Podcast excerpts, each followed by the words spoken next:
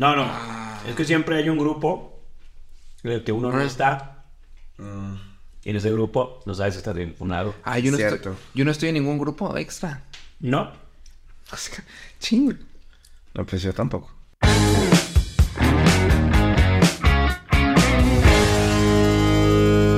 Bienvenidos a un nuevo episodio de Desenamorados. No. ay. ¿Qué?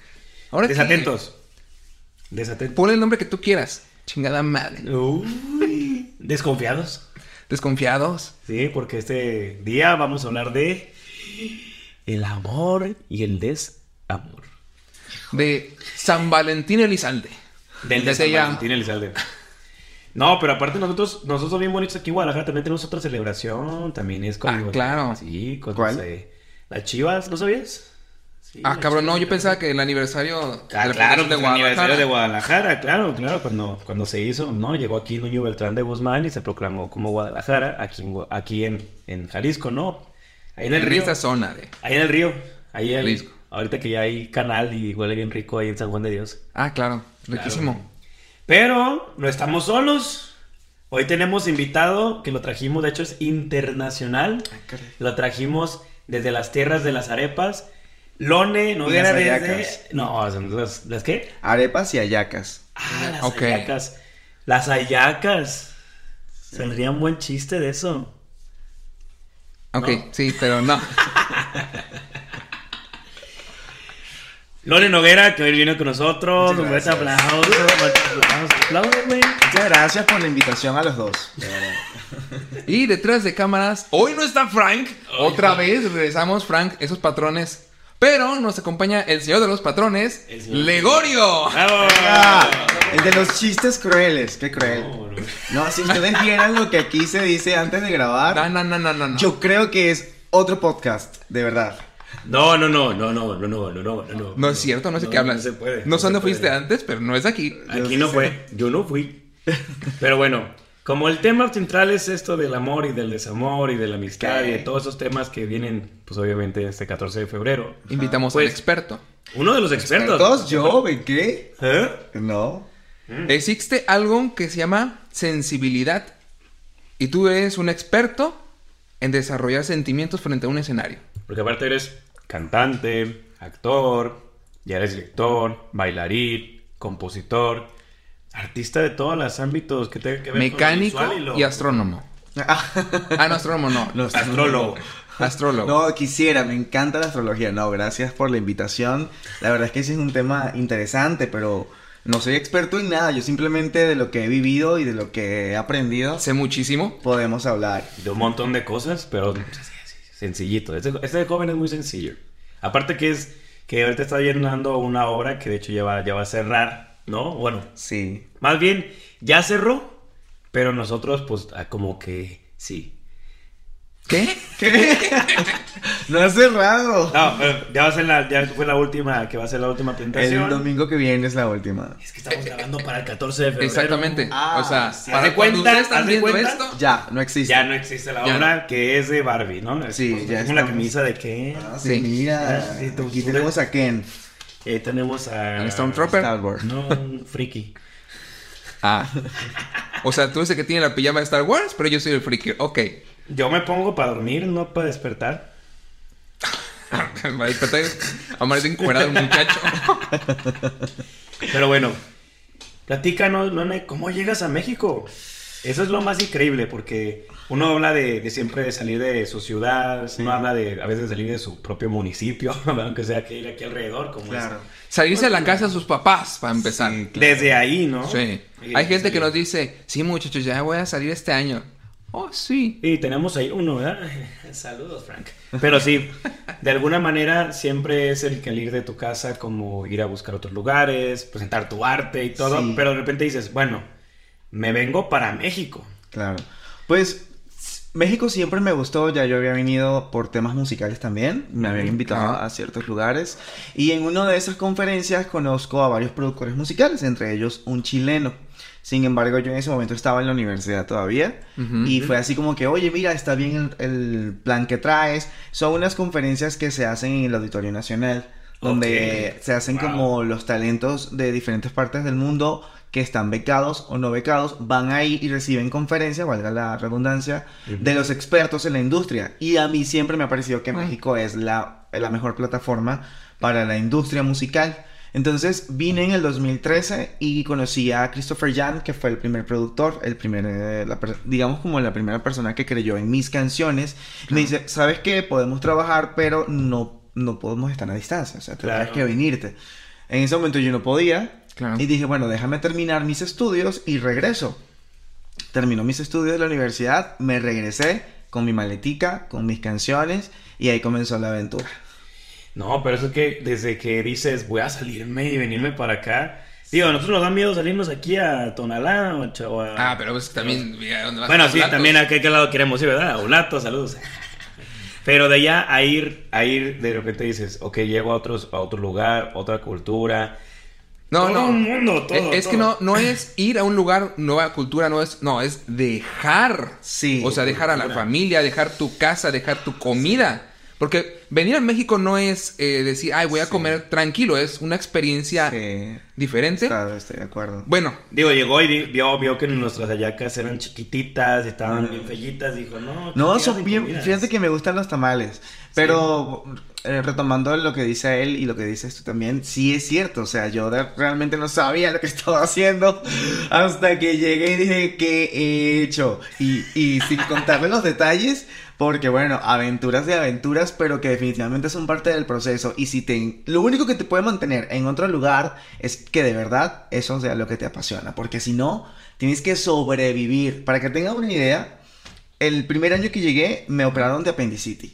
Ah, caray. Acá, o sea, y yo una persona que siempre se cuidaba, que no comía semillas, que no sé qué, porque el apendicitis, que el ejercicio, un día me dio un dolor acá fuerte y yo pasé toda la noche muriéndome, yo qué hago, en la madrugada, en la mañana llamé a unas personas que tenía como conocidos y a mi hermana, y así de, pero ¿por qué no nos llamaste a tiempo? No, porque mira, me siento mal, llegamos a la clínica, hay que operarte.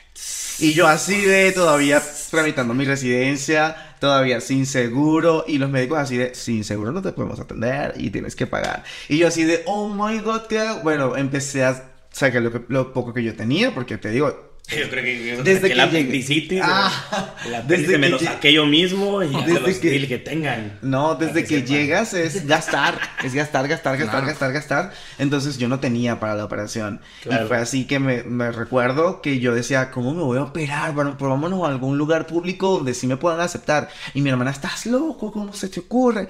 Entonces, recuerdo que entré a ese lugar a las 9 de la mañana y ya yo estaba, o sea, yo veía todo borroso y decía, ¿cuántos? Estábamos esperando a terminar de juntar el dinero. Y eran como las 5 de la tarde cuando finalmente yo veía hacia mi hermana del dolor porque no te pueden colocar nada, nada, o sea, no te, no te colocan O sea, hasta ningún que- tipo de medicamento hasta que te puedan. No, cuando, es, cuando el tema es apendicitis, la apéndice no te pueden colocar ningún tipo de medicamento hasta que te van a intervenir. No se puede, ni analgésico ni nada, porque es un peligro, se te puede reventar por algo y ahí, pues hasta ahí llegaste, ¿verdad? Y yo estaba, pero así, man, ustedes no se imaginan, cuando llegó el anestesiólogo, yo veía así, y él me preguntaba muchas cosas y yo así de, ok, sí, no, no sé, opérenme, yo no sabía ni qué responderle. Claro. Entonces, es una aventura, tú no sabes a qué vas cuando sales de tu país. Lo único que te mantiene es que de verdad sea tu sueño, tu pasión y que tú tengas como el objetivo de decir, sí voy, sí vale la pena el sacrificio que yo sé que voy a hacer por mí mismo. Entonces, eso es por eso. arrancando. Y No, yo venía buscando cobre y encontré oro. Oro. Ah, Oye, pero, o sea, lo primero que conociste de México fue los hospitales. Sí, o sea, la Cruz Roja. porque de, eso. hecho, donde logré operarme fue una Cruz Roja. Ok. Así, eh, que fue como que los doctores, sí, claro, no, ¿cómo crees? No, nada que ver, vengan, claro. También no era gratis, pero pues Sí. tuve esa oportunidad. Wow. Pero es, este, esa transición de, de obviamente, a lo mejor hasta emocional, de que saliste Claro. y de repente todo eso no se empezó ahí a guardar. Totalmente. Porque, obviamente, como dice ahorita, por ejemplo, compadre, ¿no? Que dices que extraña la cultura, extraña todos esos ritmos, a lo mejor hasta.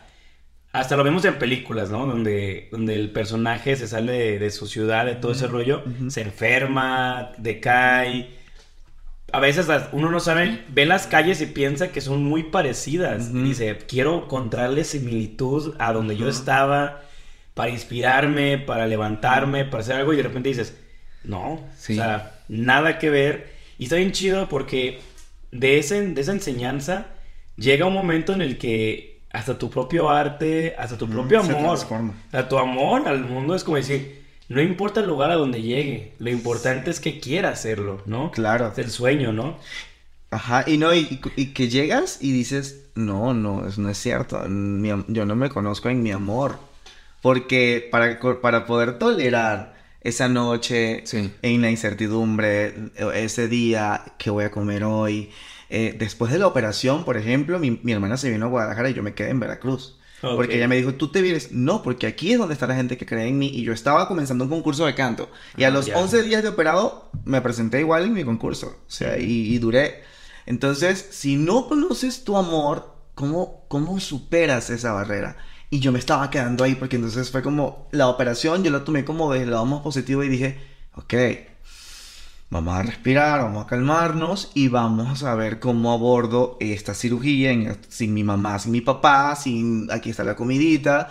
Y yo me iba, por ejemplo, al estudio de grabación donde trabajaba como corista con mi, con, con mi sutura. Y me acuerdo que me sentaban así, dale, canta ahí un coro. Y, y grabé, fui corista de muchos cantantes de acá. Y porque necesitaba comer, o sea, que a ellos no les Claro. importaba la sutura. A mí me importaba que el siguiente día yo tengo que comer.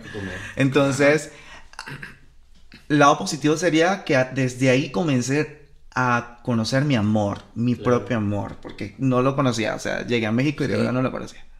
Wow. Pero, por ejemplo, entonces, todos esos mensajes, todo eso que tú platicas, fue hasta que llegaste a México, o sea, como esto de superarte, de decir, levántate, o ya tenías estos pensamientos antes, porque me llama mucho la atención que hablas con una positividad, como un Ajá. levanta- como que todo ya lo ves, digo, normalmente yo creo que en todo nos pasa que hablamos de, ay, me pasa algo, ay, es que ya no me quiero seguir adelante, ya ahí me quedo, ya. Sí, hoy no tengo ganas de salir adelante, hoy no tengo ganas de luchar. Hoy, hoy es domingo para mí. Y dices, güey, pero llevas domingo todos los días desde hace un mes. No, no, no, así, no ha sido tan así. Ojalá fuese sido así. Para conocer, para conocer tu amor, tienes que entender tu dolor. Ah, qué fuerte. Para mí, es- Espérame, eso lo vamos a congelar. Para, sí, para, para conocer el amor definitivamente hay que entender qué nos está Va doliendo. a salir así. Y en Venezuela, digamos, mi vida era como muy accesible. O sea, mis papás, Claro. gracias a Dios o a la vida, no sé, o a ellos que se dedicaron a trabajar, como que siempre tuvimos la oportunidad de elegir dónde quieres estudiar, qué quieres hacer. Este, eso sí, mi papá decía, ¿sabes qué? Antes del arte, dame una carrera. Entonces yo estudiaba en la mañana una carrera y en la tarde me iba a la compañía de teatro musical. ¿Sí? Pues sí, porque yo no- ellos no sabían, ellos no sabían que yo estaba estudiando teatro musical en las noches. Entonces yo salía de la Y- universidad de estudiar odontología y me iba en las noches a mi teatro. Ok. Hasta que ya les empecé a decir que estaba en eso. Entonces, ese pensamiento positivo comienza desde siempre. Nuestra esencia Ajá. siempre va indicando algo. Pero en Venezuela yo creo que yo estaba como en mi bolita de cristal. Donde, ah, sí, tranquilo, ah, no pasa nada, ah, claro, aquí, Claro. aquí nos tienes a nosotros. Una vez que llego a salir de mi país, que ya no tengo a mi mamá o mi papá a un lado, a dónde corro, a dónde me... Ajá. a dónde... me- ¿Cuál es mi refugio? No, el sí. refugio eres tú. Ah, pero es que yo no soy un refugio para mí. Ahí comienza el proceso de transformación, Sí. donde todavía no llegaba esta, este optimismo. ¿ok? Sino un proceso donde chocaste con tu ego, chocaste con, con tus miedos, con tus Sí. patrones. Y vas aprendiendo, ¿no? Vas aprendiendo a tomarle hasta que yo sentí que toqué fondo por diferentes situaciones que han pasado en mi vida, donde realmente comencé a verle un sentido importante a lo que era amarme. Claro. A ver, es que precisamente como dices, antes de, de empezar a encontrarte a ti mismo, al amor de ti mismo, tienes que ver cuáles son los errores para saber cómo trabajar sobre Ajá, ellos. ajá. O sea, no puedes estar queriendo tener algo y, y buscando qué estás haciendo. No sé, pero me- yo aquí con déficit de atención, mirando aquí, mirando allá, no puedo. Ajá, yo también. no- no- no. Es que estaba agarrando una galleta y, y no le entendía al Gregorio que me está haciendo como... Yo lo entendí. Se escucha lo que estás masticando. Si vieron mi respuesta un poco difusa es porque estaba pendiente del Legorio aquí de qué, qué, qué. Sí, sí. Y yo. Perdón. Y luego me dice, suena las galletas. Y le digo, esto. y me dice, Es que hay efectos de ASMR en este podcast. Guacala. Es que- No, me gusta la SMR. No, es eso. Y no tengo audífonos yo, eh, por el ego. Qué icónico Ken haciendo ASMR. No, pero es que. Pero, a ver,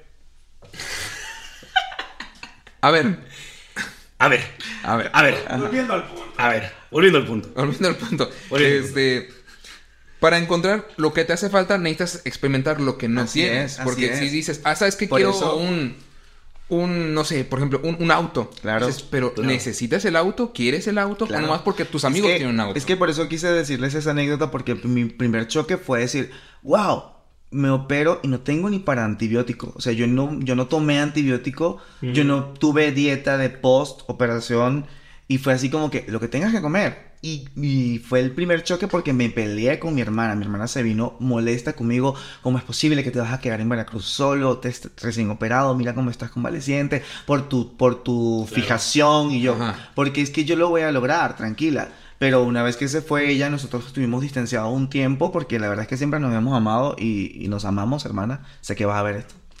Este, pero sabes que en ese momento no la entendía yo a ella porque yo decía, ¿quién me entiende a mí? Yo me vine a este lugar a trabajar mi música. Claro. Y el, el- el primer golpe fue saber que tenía una herida aquí que me curé a punta de sote, jabón sote. O sea, Ok. yo no tenía cosa más que... Ay, yo me quedé porque- dije, Un "Ah, azotes". azotes. Ah. Dije, te estaba dando unos. Así de agarraba y decías, así Por me curo. Así me curo, pegándome. Y yo le dije, órale. Como en el rancho. sote, o Te sea... mando un, te mando un B. Como en el rancho, compadre. Como el B. Ah, los besotes. Ajá. Ajá. Como en el rancho. Rancho. Bueno, entonces, ese fue el B. primer golpe que me tocó asumir acá. Ajá, Claro. El, po- el decir, bueno, si no sales a trabajar con herida y todo, no vas a comer. Y me tocó en ese tiempo, literal, avena. Avena, o sea, para mí la avena fue la salvación.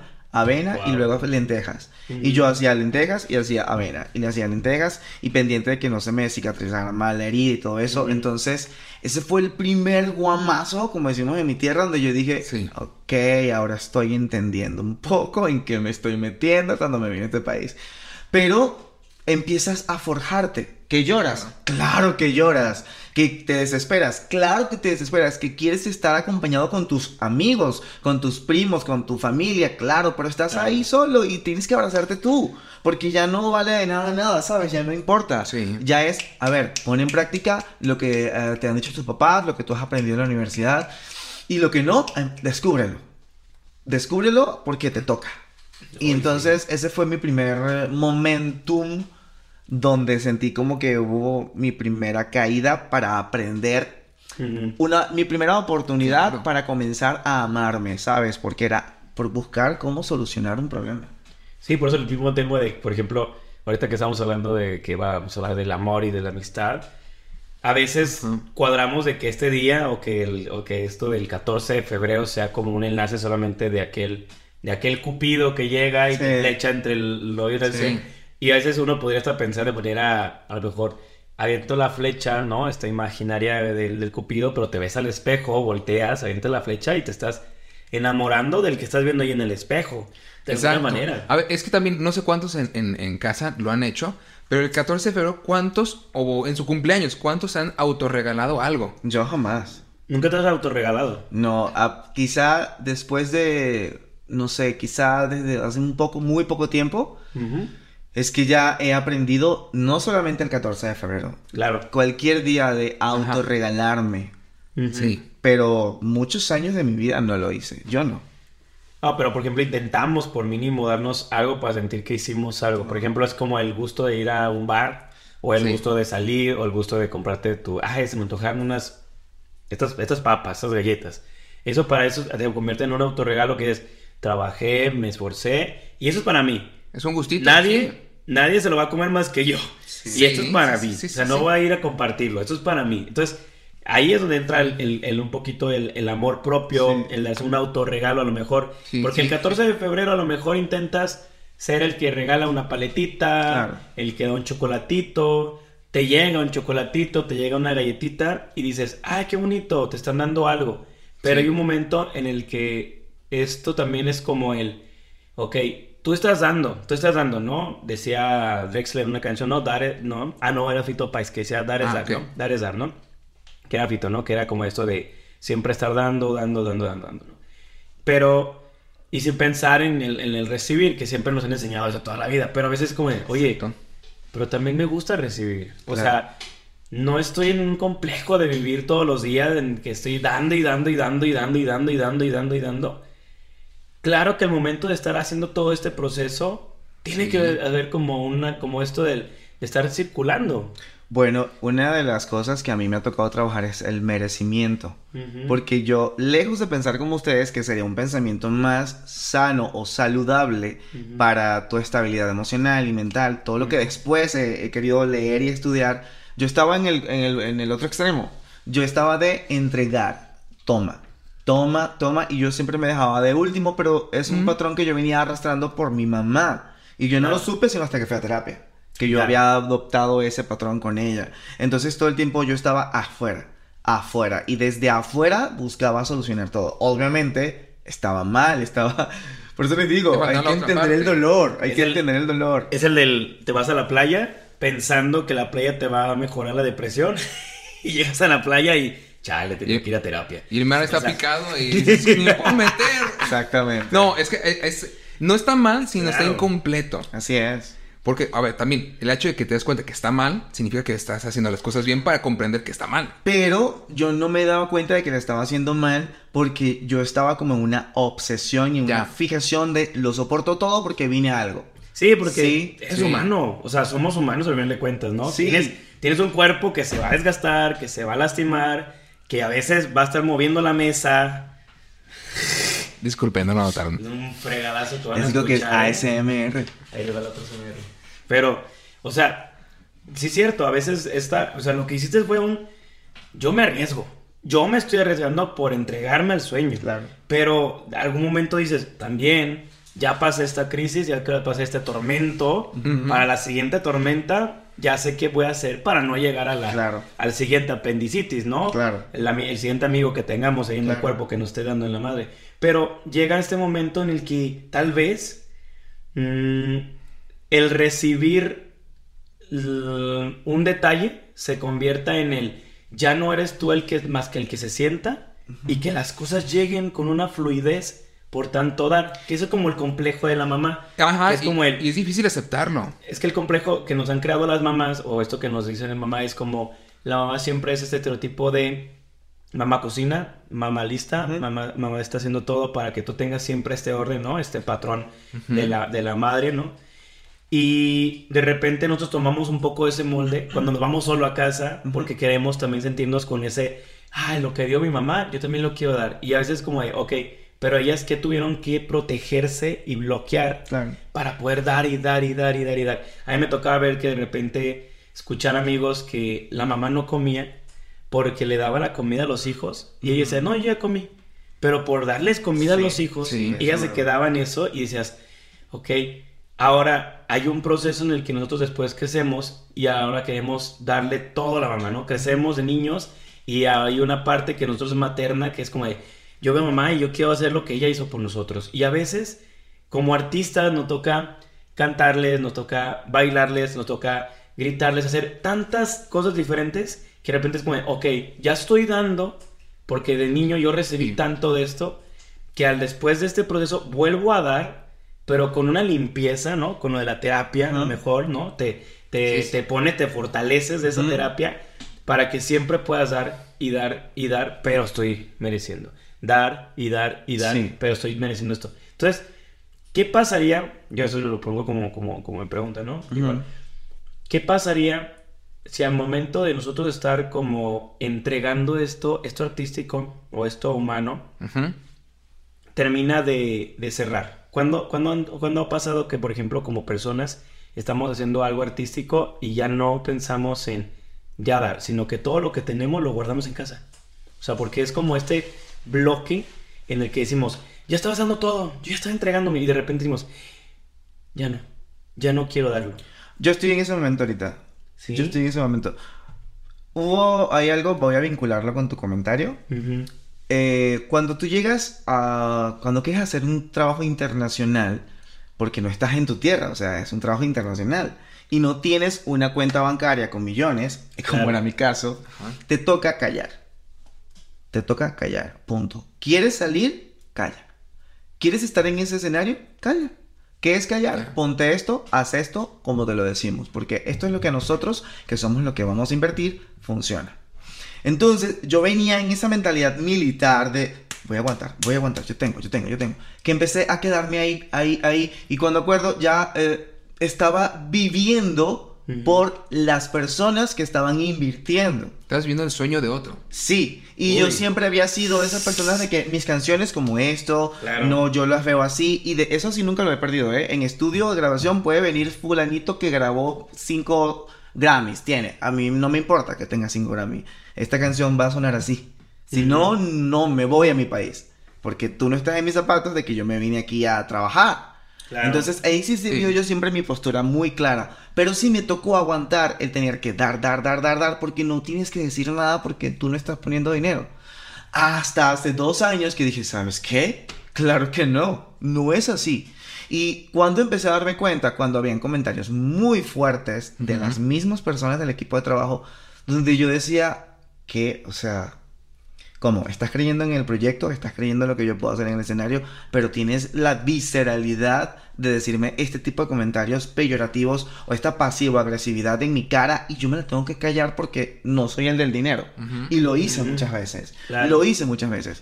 Eh, en diferentes tours. Hasta el último tour antes de, de pandemia fue como que yo quise explotar, pero ni siquiera por mi voluntad. Porque en mi casa estaba ocurriendo una situación muy fuerte y yo dije, no puedo con esto. Busqué hablar y cuando hablé, bye. ¿Cuánto es lo que se te debe? Ah, ok. Bueno, muchas gracias. Ah, que hay más, gente. Pero es que, eh, pero es, que es, es la, la voluntad, ¿no? Es como que ahora esa fuerza de voluntad, ahora ya no es tú con lo que está aquí arriba. A lo mejor vamos a verlo como esa representación, sino que tú estás aquí arriba diciendo, ya, ya, ya estoy callando, yo me meto en el mundo de la gente que habla. Y síganme los que ahora quieren. Es que, es que justo lo vinculé con tu comentario porque yo no era eso que tú dices. Yo no era ese que siempre se guarda algo. Yo no. Yo apenas he empezado desde hace unos años a decir, ahora sabes que este es mi espacio. Ahora sabes que yo soy celoso con esto. Pero yo no fui así. Entonces, ustedes que ya son así, qué padre que puedan verlo de esa manera y qué padre que quien nos está escuchando y quien quiere salirse de su país o que quiere comenzar un sueño, no dejes que te calle en tu voz porque tú no eres el dinero, porque tu valor como artista también es poderoso. Tú eres la esencia de eso, tú eres la esencia de ese escenario y tú eres el que lo hace todo, porque si tú no conectas, todo lo que se invierta no va a conectar. una luz no conecta. Tú haces que cuando esa luz te refleje, el escenario se vista contigo y con esa luz. Entonces, si alguien que vea este podcast y quiere salir por un sueño o está en eso y le ha tocado callarse, retírate de ahí. Porque no va a pasar. va a ocurrir. lo que va a ocurrir, lo que va a ocurrir es que para ellos va a funcionar, pero para ti no. Va a haber un poquito de promoción, vas a subir de nivel, te van a conocer en algunas partes, pero cuando te vayas a dormir, tú eres nada, porque todo lo que se mostró no eres tú. Entonces, elígete. Elígete y ahórrate esto que yo te estoy contando, porque no es nada agradable no es nada grave callarte ofensas de que te ves muy gordo, que te ves muy chiquito, que te ves muy moreno, que tu voz no es lo suficiente, porque lo que buscan es minimizarte para manipularte, porque ellos saben que con el dinero tienen parte del control. Pero lo que tú tienes que despertar es decir, mi esencia, mi carisma, mi talento no vale ni siquiera oro, no tiene valor. Entonces tú, con una camarita, además en estos tiempos, las redes sociales, puedes hacer lo que tú quieras con tu plataforma, puedes hacer lo que tú quieras con tu música, con tu arte, con tu pintura, con tu, no sé, orfebrería. No dejes que te callen la voz porque piensan ellos que son los dueños de, tu marca. No es así. Siempre vas a ser tú. Y mientras más sea tú, más van a conectar contigo, bien sea lo que hagas. Eso. ¡Chinga madre! mira, mira, yo tengo un punto nomás para voltearla, nomás porque me gusta estarles volteando la carta. Que me gusta esto. Al momento de que vemos esto de que tenemos tanta apertura, no pierda un poquito también la calidad del, del, del ser tan disciplinado artísticamente.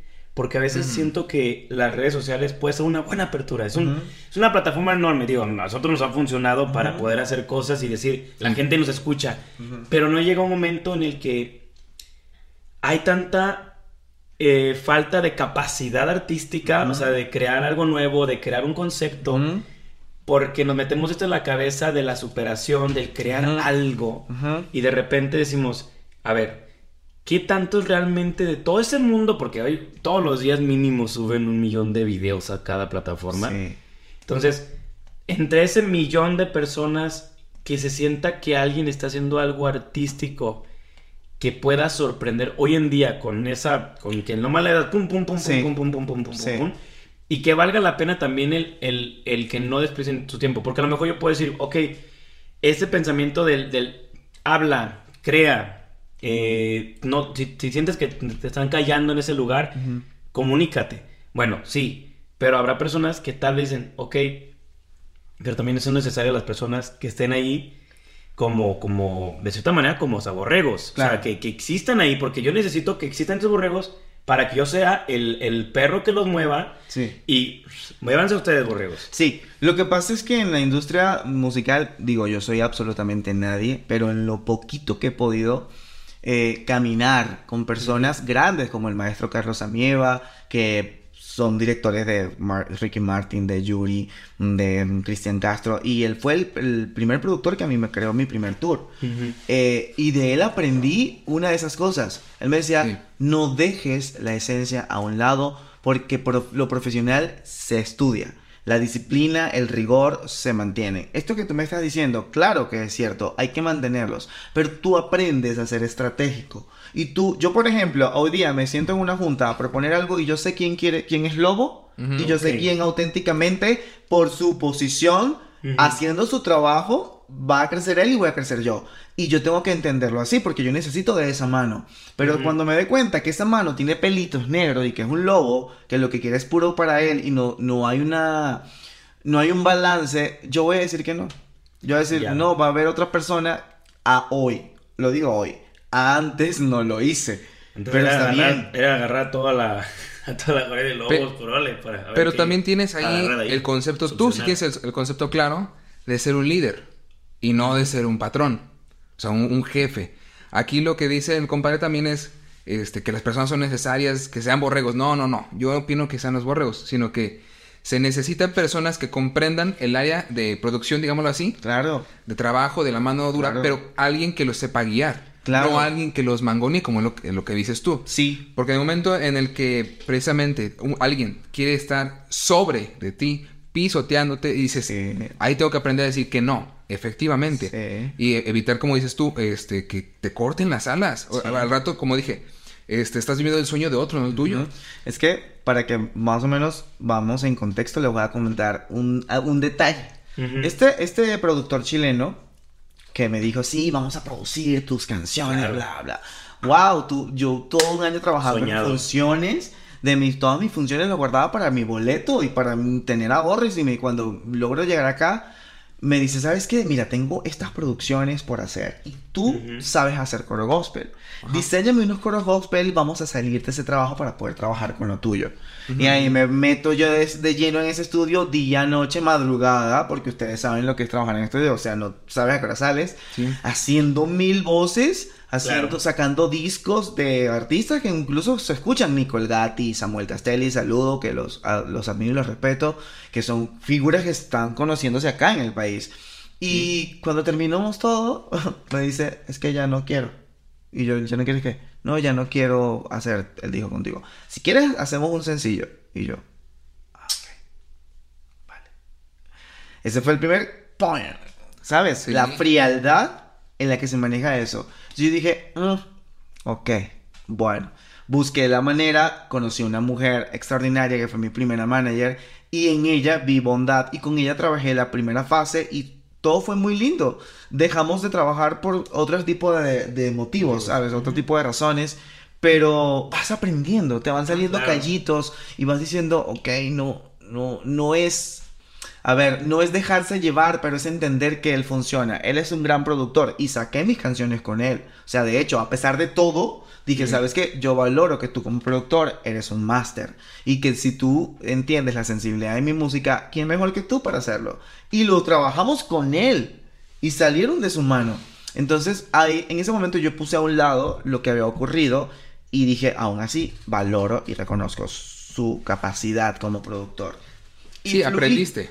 Y fluí. Lo que no me gusta es que no se dejen dirigir en cuanto a la producción en general, porque me gusta estar pendiente en los detalles. No, esa armonía no me gusta, no, algo más simple, ¿no? Yo no quiero algo laboratorista o algo jazzista, yo quiero algo más tranquilo, más ligero, más fácil de digerir, porque en mi concepto de producción hacia donde yo quiero llevar la música de mi música es, es, es que pueda ser tan real que tú estás cocinando y digas, eso me está pasando, o eso me pasó anoche, o eso me pasó ayer, o, yo quiero eso, y que puedas conectar. No quiero tanta programación. Sí. Entonces es limpiar toda esa programación, esa estructura de que va a quedar. No, no, vamos a sentir y desde esa sensibilidad vamos a comunicar. No, y, y, es, y es este encuentro con el que tú ya tienes el lenguaje para poder llegar a eso. Porque sí, sí, sí. esto del líder, esto del guía, esto de la comunicación, pues es muy poco realmente el que se conozca a personas así, ¿no? Que tengan la intuición, que tengan la percepción, que tengan una interpretación, o sea, que interiorices. Porque a veces me gustan mis canciones, las toco y ya. Y está chido. Ah, donde sea grabarlas suenan bien chidas. Y de repente el artista pierde el molde de una canción no es, una, no es un beat con tu voz encima, hermano. Es un juego de todo un mundo de armonías, de colores y instrumentos. A veces hasta puede ser una sola guitarra, pero esa guitarra muchas veces tiene que dar una clave. A mí me pasa, por ejemplo, con Ed Maverick, ¿no? Fuentes Ortiz es una guitarra y una voz. A veces tiene coritos al final y todo, pero está tan bien dirigida que él lo grabó, supo qué es lo que necesitaba, que ¿Lo logró? Lo logró lo que, lo que tal vez muchos músicos nos gustaría, que con una canción todo el mundo hable de nosotros. Y ahora, hablamos ahorita sobre esto del pisoteo y de que de repente el artista... Me acuerdo mucho esta película de la historia de, un matrimonio, donde no se han visto esa película, ¿no? ¿no? Que es este el que hizo a, a Kylo Ren con esta Scarlett Johansson. Ok. Que es una película donde se supone que los dos son. Uno es director de, de, teatro y la otra es la esposa, que es como su actriz.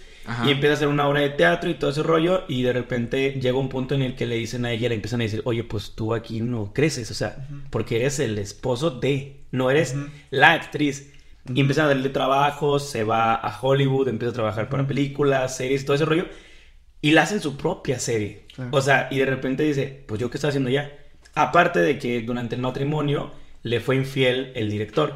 Entonces, es un contacto entre la infidelidad y estar haciendo todo el desarrollo de, divorciarse, de demandarlo, mientras está haciendo una película, mientras está haciendo una serie. Y luego te das cuenta que él tiene comportamientos narcisistas porque le empieza a la quiere manipular a ella para que no lo, no lo demande. O sea, ya dijimos los dos, ya dijimos o ya dijiste tú que no íbamos a hablar con abogados. O sea, ya, ya hay un problema más allá de eso, ¿no?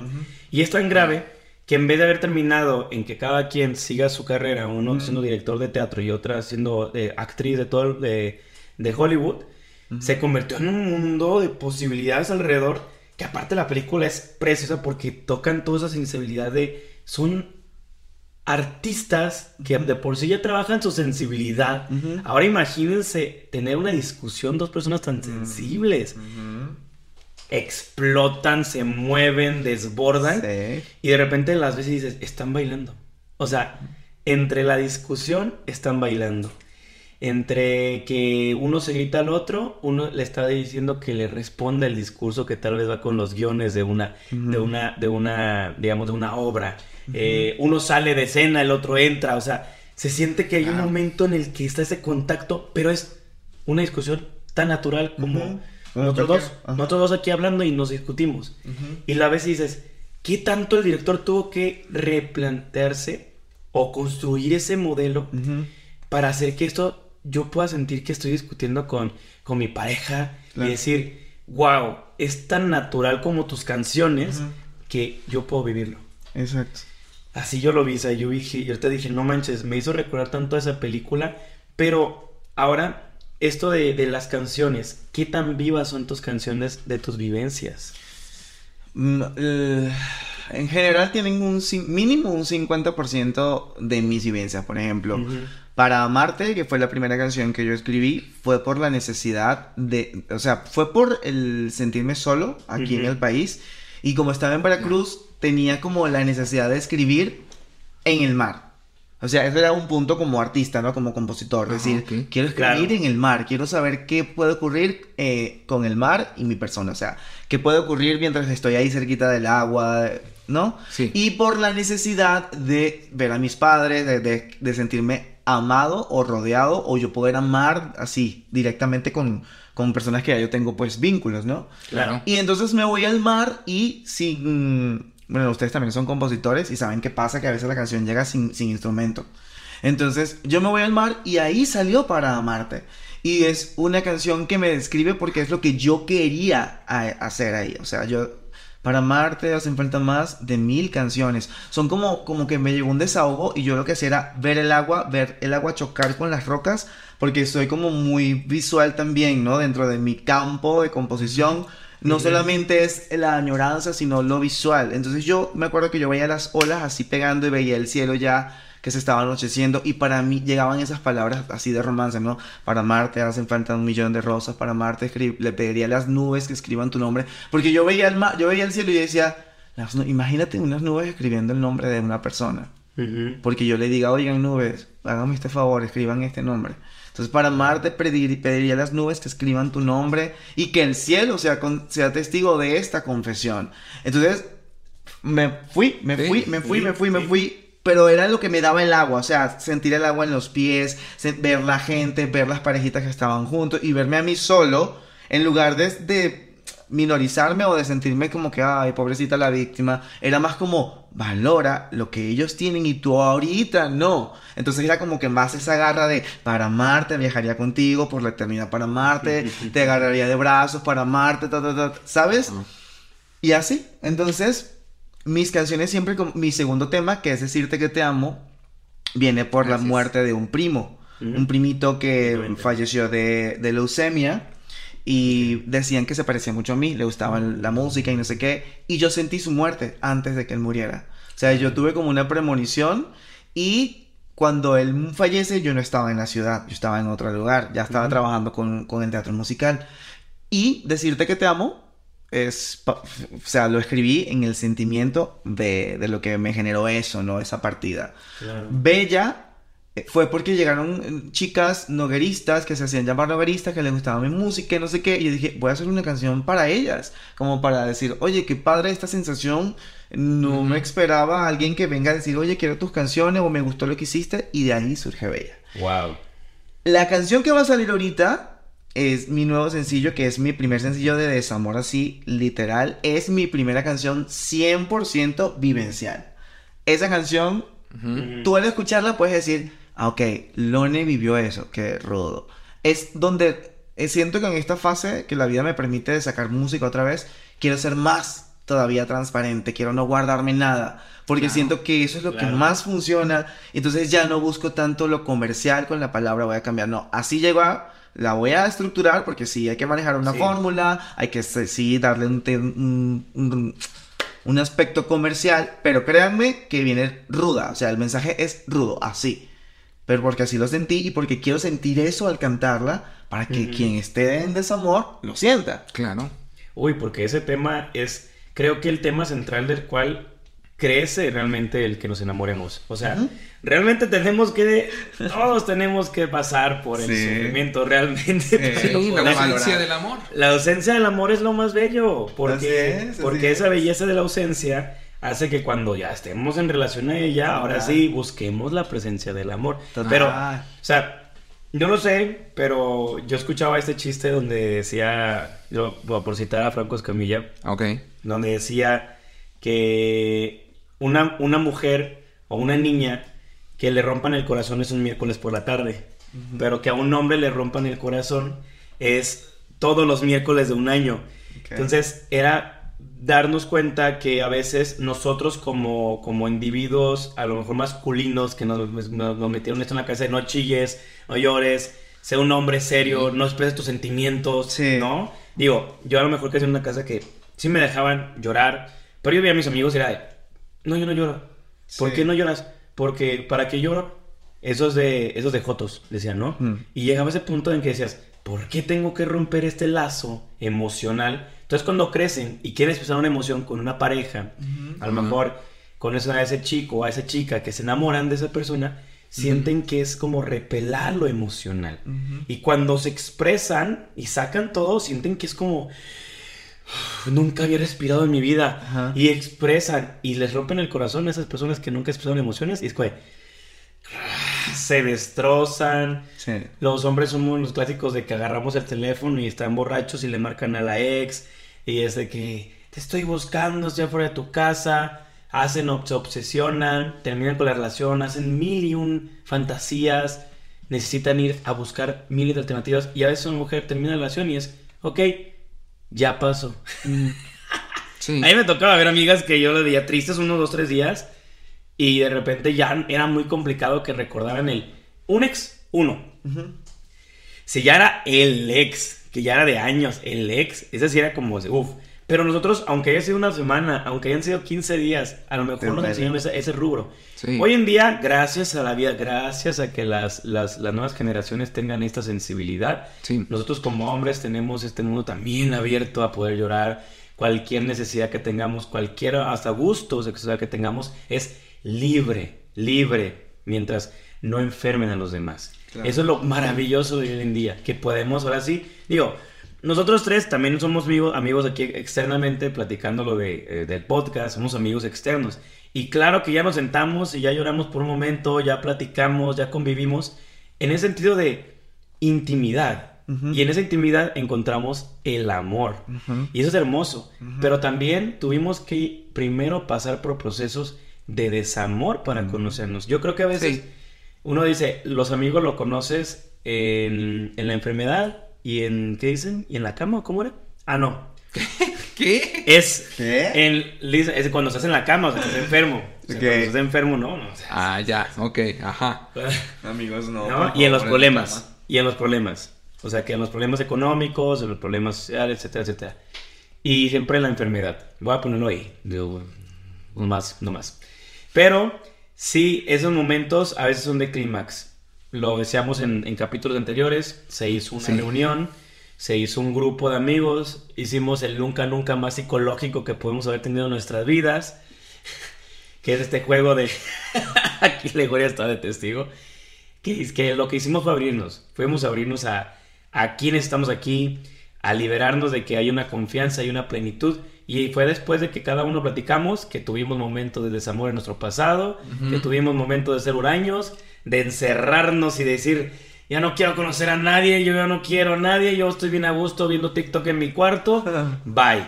Y fue de, me voy a abrir por un instante y si no funciona, me vuelvo a encerrar. Sí. Y lo, lo- lo mejor de todo fue que los, que los nueve fuimos como, oigan, ya somos un grupo, somos amigos. Curiosamente aquí tenemos dos, dos, ¿ah, ¿dónde está el otro Stitch? Ah, está el otro Stitch.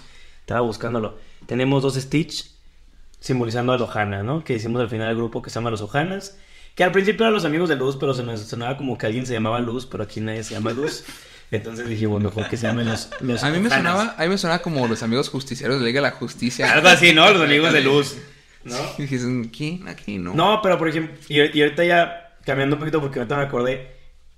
Estabas viviendo en, en Veracruz, ¿no? Y estabas viviendo en el mar.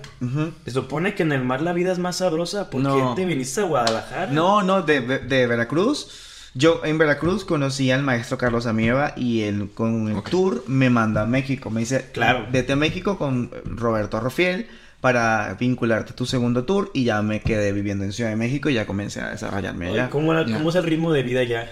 A mí me encanta la Ciudad de México. Sí, es muy, no es muy rápido, entonces... No, fíjate que a mí me... Yo no pude con Ciudad de México por temas personales, pero Claro. la ciudad como tal Ah, me preciosa. encanta. Es preciosa la Me ciudad. de- encanta. La Ciudad de México es preciosísimamente, Sí. no te vayas a los extremos, pero es preciosísima toda la zona. Pero llegas de trabajar allá, vienes aquí a Guadalajara y ¿cómo ves el ritmo aquí en Guadalajara? También me gusta porque siento que tiene todo. Siento que es una gran ciudad. Me sorprendió.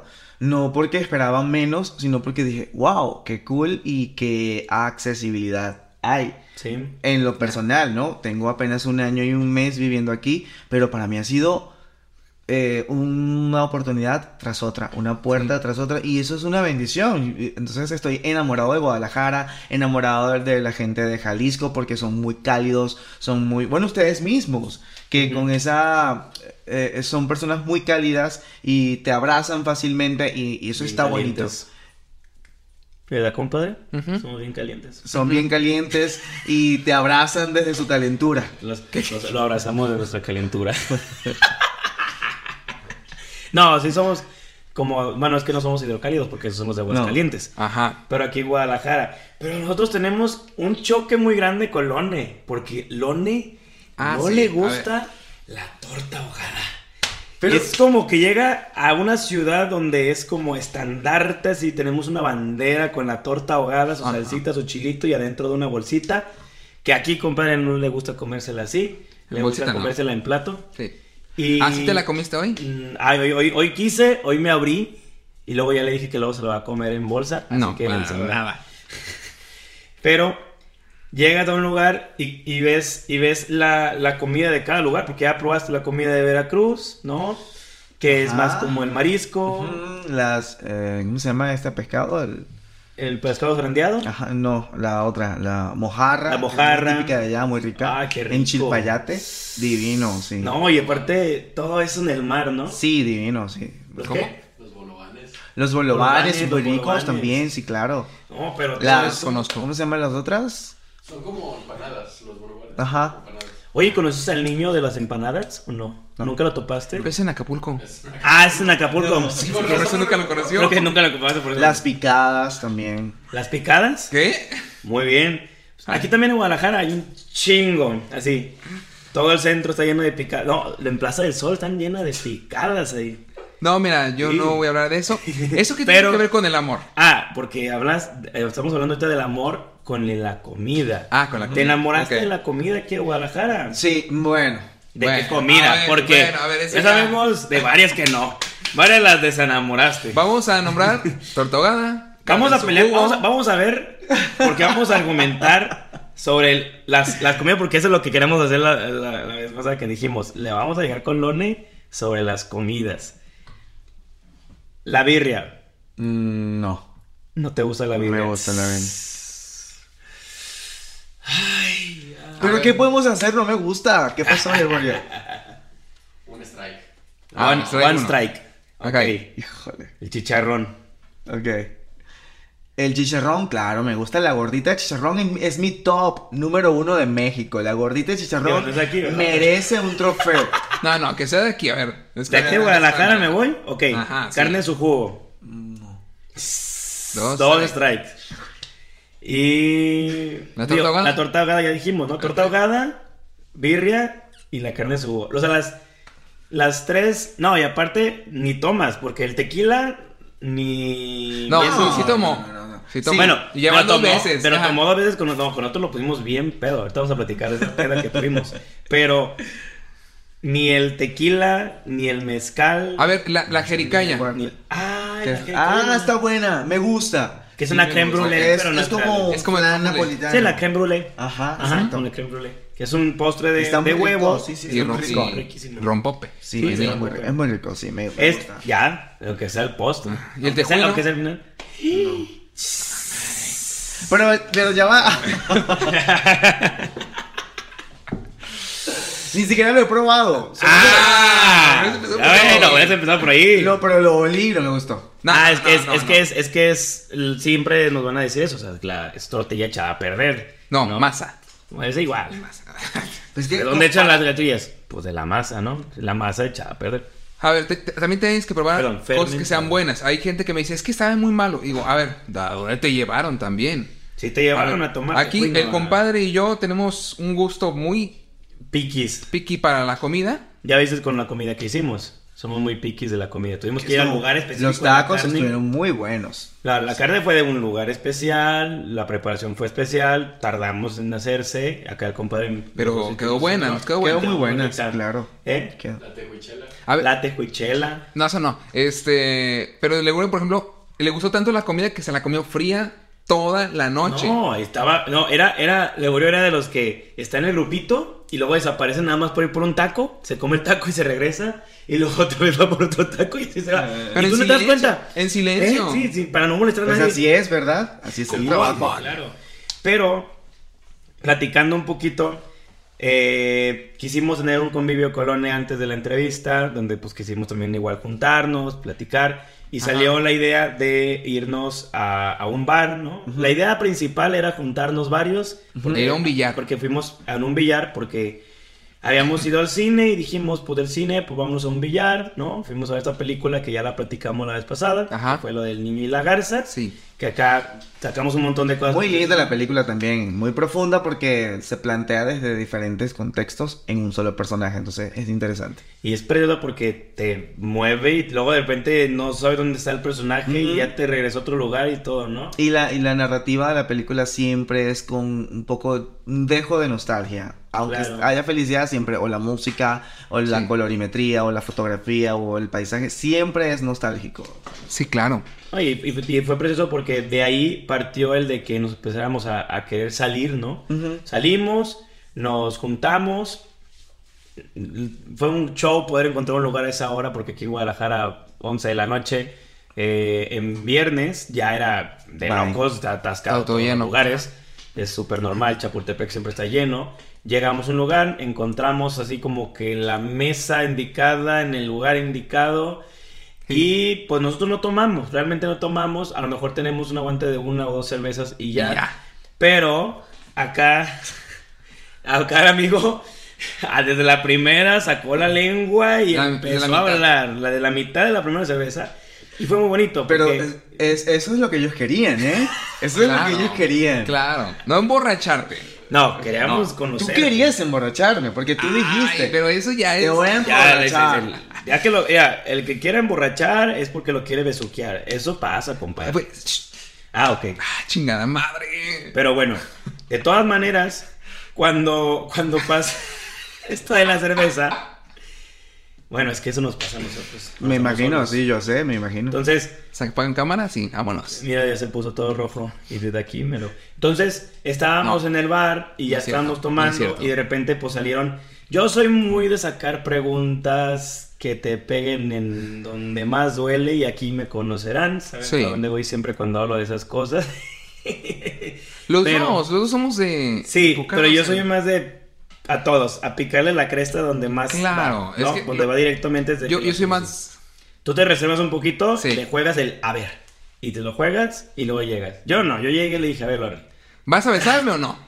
trácalas. Y pues no. no trácalas, ¿no? Es, es sacar este tema, ¿no? Pero dejando, dejando tal vez de esto, que pues claro, fue un momento de amigos, fue un momento de encontrarnos, De hecho, a ver, abrazarnos. ahí nos faltó Lego y Frank, Ujú. pero era noche de, de caballeros. Era noche de caballeros. bueno, sin ir a un lugar de los que frecuenta Lego. No, Gregorio va a lugares Ya me echaron tus cuentos, Legorio. Sí, le gustan, los, andanzas. le, le gustan los lugares donde traen. Es como mesa con baile, algo así en inglés. Y, y hay como un, una vara a medias ahí, como, Sí, una, ¿no? como Un una tubo. construcción. Ah, Ajá. Como de los bomberos. Como, ajá. Y como que se quieren colgar y como que de repente que se, se va cayendo, ¿no? Se les va Sí. la ropa, se les cae así dando vueltas. ¿Sí? Y le encanta. Sí, la ce- centrifugal. ¿Te gusta Legorio ese lugar? Sí. Sí. Frecuentas Ah. Mentiras. Es que, es que no frecuentas porque luego te enamoras, ¿verdad? Sí. ¿Cómo supo? Ah, para nada. Ya, no hablemos de Ay, no. No hablemos de no ya. vamos a hablar, no vamos a hablar de, no vamos a hablar de del infierno. Él es el No. invitado. Ay, Ah, Tú también, Ligorio, tú también. Mira, desde que a mí me dieron la licencia de poder hablarte, yo puedo hacer esa- ese comentario. Sí, Exacto. claro, claro, No, claro. pero el, el Rose es contigo. No, no. no.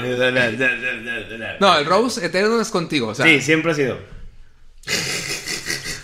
Pero bueno, llegamos, empezamos a, a tomar la primera cerveza. Claro que los del bar quieren que no nos tomemos ni una ni dos, quieren Claro. que nos tomemos diez cada Muchas. uno. Pero era nos dábamos cuenta que estábamos rodeados de gente que estaba aparte festejando su cumpleaños, música a todo volumen. Eh, como músicos estábamos escuchando que es el cantante pobrecito porque ya estaba ya acabándose pobre voz, que ya se le iba. iba, se que sabe qué, ¿no? O sea, que ya llega un momento que quizás creo que ya está desgastando Ajá. su voz y mejor que descanse. Se está lastimando, está Y que, lastimando pues, mucho. cort- córtale, yo quería ir a cantar, pero dije, no, también igual es respeto de su, de su Claro. lugar, ¿no? Porque uno quiere, como que dice, ay, quiero, quiero cantar. Sí, ¿no? por la emoción misma de ser artista. Y la canción, y, la, y luego aparte la canción que era, ¿no? Tocaron en ese momento La Ciudad de la Furia y dije, oh. Ah, estabas llorando, ¿no? Sí, Ajá. y se me hizo muy, muy, muy bonito eso. Entonces dije, no, mejor me voy a verlos. Claro. Me voy a verlos. Pero sensibilizamos un momento que para mí es como esos momentos que yo creo que cualquier amigo necesita. ¿Qué necesita un amigo? Poderse tomar algo que les guste por un instante, sentarse, hablar de intimidades y saber que cuentas con el otro en ese momento. Creo que todos como seres humanos y también como, como amigos, que de repente fuimos personas aisladas, Sí. sería muy bonito que nos acercáramos. Creo que ese momento fue clave, es fundamental Sí. de esta amistad, porque dejando de lado que si los Ojanas nos unimos, somos cuatro, cinco, seis, que de repente cada semana nos juntamos por mínimo entre cuatro o cinco, Sí. llega, llega este momento en el que hay que unirnos y tal vez esos momentos de platicar de cosas como dice esto, las parejas para poderse unir hablan de cosas incómodas Sí. para poder salir adelante. Creo que las amistades también pueden tener sus- su, su pirámide de cosas incómodas para poderse relacionar. Y eso fue uno de los momentos más bellos, porque de ahí Claro. partió un, un amor por el arte. Aquí, pues, eh, es eh, Lone, también es un increíble escritor de obras, que ahora Mm. pronto saldrá una, una obra. El- Modesto. El modesto y humilde. que, que habla de esto, ¿no? De la. Sí. de- digo, podemos platicar un poquito Claro, de ello. claro, ¿no? gracias. Que es esta obra donde, aparte. Tomó un casting bien radical porque agarró una excelente actriz y extraordinaria actriz y agarró un mendigo desquiciado que canta en lo- y nomás toca. Así que Yo tengo un director, un gran director, que siempre dijo, siempre dijo que los personajes te eligen. ¿Sí? Tú no eliges el personaje. Eso lo, lo decía un gran director que tengo en mi vida y muchos autores de la, del teatro. Entonces, aunque tú creas que fue un casting radical, yo creo que todo lo que hay en torno al montaje, la historia, los personajes y tu vida, Claro. este, yo creo que hay algo allí que vamos a ir descubriendo en el montaje y donde diremos, ah, viste que no era un casting radical, viste que ahí había algo que necesitabas tú reafirmar. Claro. Entonces, platicando un poquito de una razón para amar. Una razón para amar. Platícanos de esto que va a ser una experiencia Sí. donde la, en la escena son solamente tres actores Son que tres tienen actores. que llevar todo el mundo Sí. enfocado. Sí, es, son tres artistas, eh, mejores amigos de toda la vida, con sus altos, bajos, con sus errores, con sus fantasmas, con sus traumas, con sus patrones, que se reúnen cada 14 de febrero para reanudar el amor entre ellos y, las, y se hacen promesas. Pero cada uno ha tenido vidas diferentes, cada uno se ha ido por diferentes partes del mundo y a pesar de eso siempre procuran estar juntos en esa fecha o un día antes o un día después, pero llegar, llegar. Pero esa semiología de llegar no es que llegué a la sala y me tomé el vino contigo, es aunque estoy en Hawái, aunque estoy en Londres, aunque estoy en Madrid, quiero que sepas que estoy y voy a llegar.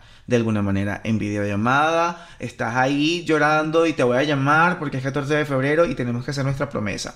Entonces la historia se convierte en muy dinámica y hemos querido, bueno, que sea interactiva también, porque lo más importante de esto va a ser que el público se sienta parte. No solamente que al ver los personajes diga, eso me está pasando a mí, eso me ocurrió, ah, mira, esa historia soy yo, este, Claro, sino que claro. además, en cierto momento de la obra, va a haber interacción con el público y de una forma ingenuamente artística.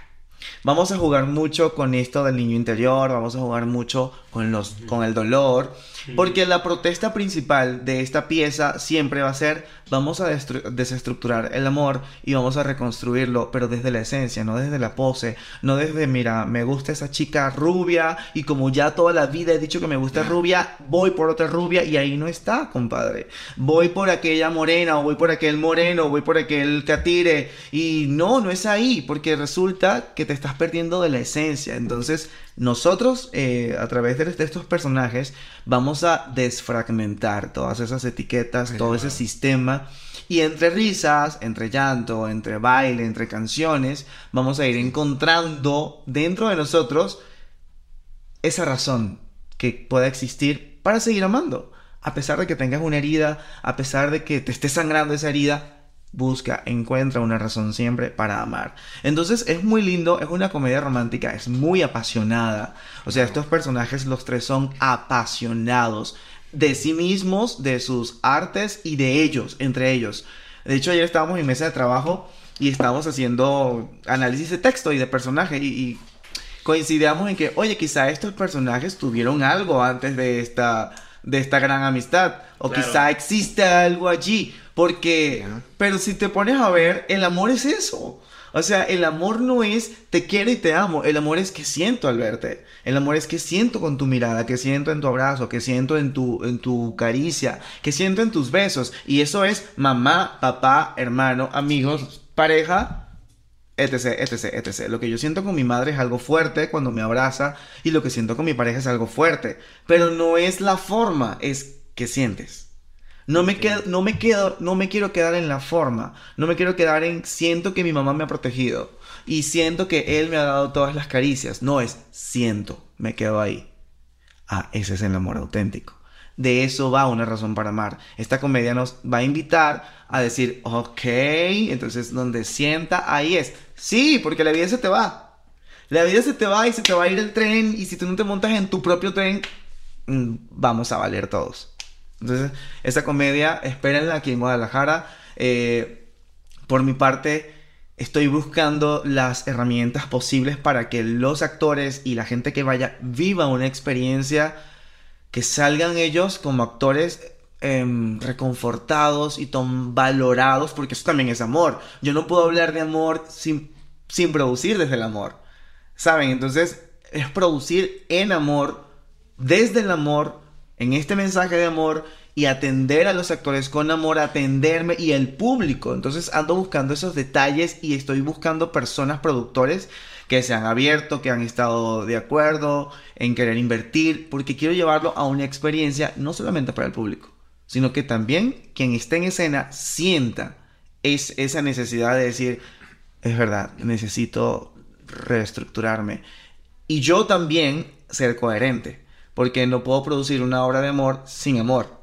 Entonces es parte de, ¿saben? Es como, somos sinergia, somos simbiosis. Sí, sí, sí. sí. Claro. Así es. Wow, qué hermoso mostrar este lado de la, pues ahora sí que desde, desde este rubro de que el, el amor esté presente, digo, a mí la palabra, por ejemplo, cuando yo escuchaba el nombre del, del título, ¿no? Una razón para amar, mi cabeza se me vino como las telenovelas mexicanas que eran de esas de los noventas, que era como que yo creo que mar- eran marcas de, era una, era una marca como de a nivel internacional latinoamericana que eran como que decías, ok, de esta parte de siempre poner este tipo de juego de palabras, pero a veces el decir la palabra razón, o sea, a veces es tan fuerte porque cuando te dicen, "Ay, es que esa persona tuvo razón, es que tiene razón en la que pasó, tiene, tiene, y de repente es como la razón se vuelve tan poderosa que también es una parte de cuidado, porque a mí, por ejemplo, yo crecí con esto de que decían, nadie tiene razón, nadie tiene razón, nadie puede tener razón, ¿no?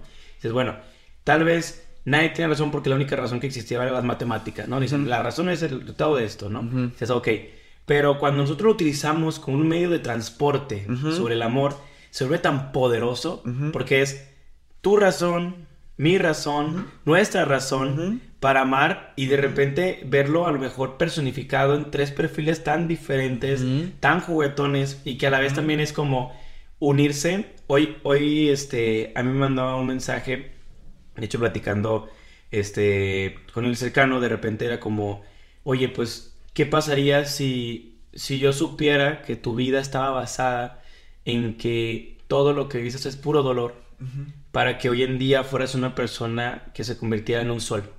Porque llegaba, porque llegaba conmigo y me decía, oye, tú tuviste un pasado bien duro, ¿verdad? Y yo dije, ¿por qué crees que tuve un pasado duro? Es que veo que tú eres muy, me ponía, te conviertes en un pequeño sol, ¿no? En esa energía. Y yo decía, ¿qué significa ser un sol? ¿No? Y luego tú también me lo comentabas una vez en- en un mensaje, ¿no? La palabra sol. Y yo decía, ¿cómo es que sea la palabra sol? O sea, podría haber dicho, eres amable, es agradable, pero cuando dicen sol, yo decía, es que ya tuve una razón para amar, de la cual el mundo se está dando cuenta. Tal vez no estoy pidiéndole que, hey, véanme, esa es mi razón para amar. Y eso, esa manera de percibirlo hizo que mi razón para amar también se viera para los, los demás y se pudiera entregar. Tanto es esa entrega de amor que eh, llega un momento en que tal vez todos nos vinculemos a trabajar en ese mismo sitio, en tener una razón cada quien para amar. Así es. Tú yo llego con mis estudiantes y, y les interpreto de alguna manera, decirles, ¿por qué es bueno escribir? ¿Por qué sería bueno escribir? Encuéntrale una razón para escribir. Toma tu cuaderno, le llamo, le llamo que es el cuaderno específico con la pluma específica, empieza a escribir con eso y de repente es, ok, esto tan específico es tuyo, ábrelo, ábrelo, es tuyo. Esas, esas hojas que estén rayadas son tuyas. ¿Por qué no te, por qué te vas a limitar a abrir esas hojas y decir, esto es lo que escribí, esta es mi razón por el cual me gusta escribir, porque puedo decir ta, ta, ta, ta, ta, ta, tantas cosas. Y creo que esto de la identificación que tenemos con, con, con a lo mejor lo que puede pasar con la obra es de que tal vez tenemos que desfragmentar todos estos conceptos podemos también conocer que a lo mejor los- hay dos personajes que tienen un perfil específico y hay uno que es diferente el perfil, pero curiosamente los actores es contrario al personificaciones por querer romper esos estereotipos, por querer romper esas maneras de llevarlo, hace que sea una magia para, la, para eso. Porque a mí aparte, pues yo, yo estoy este, honrado, ¿no? De ser parte de, ahí de, la, de la obra. No, eh, Que, para mí. que, que yo, yo le decía a Lone, digo aquí como te la compadre, como aquí como alegorio y también a, a todos ustedes que vean el podcast, que eh, yo siempre soñé de niño ser actor. Me encantaba ver, híjole, todas las películas de Star Wars siempre veía y me, yo creía que era Luke cuando era niño.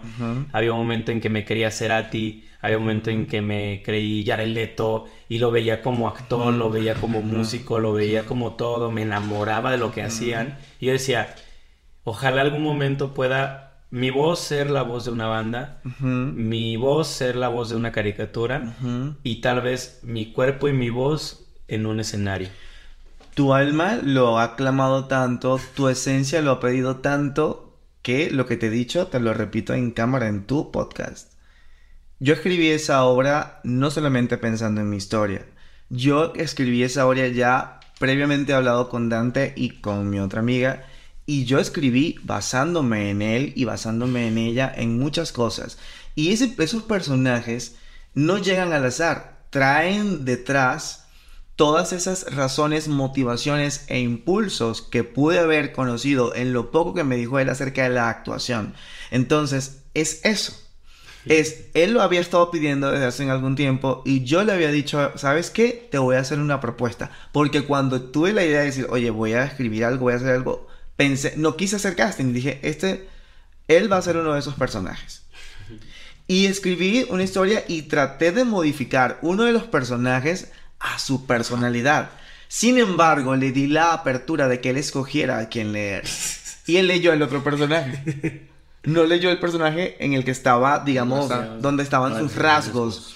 Entonces, eso es interesante porque de eso va. Y, y esto ah, da verificación a lo que hemos estado hablando. Sí. Claro. De que el amor y la energía, la sinergia, el proceso, el universo, la materia, no se va, nunca miente.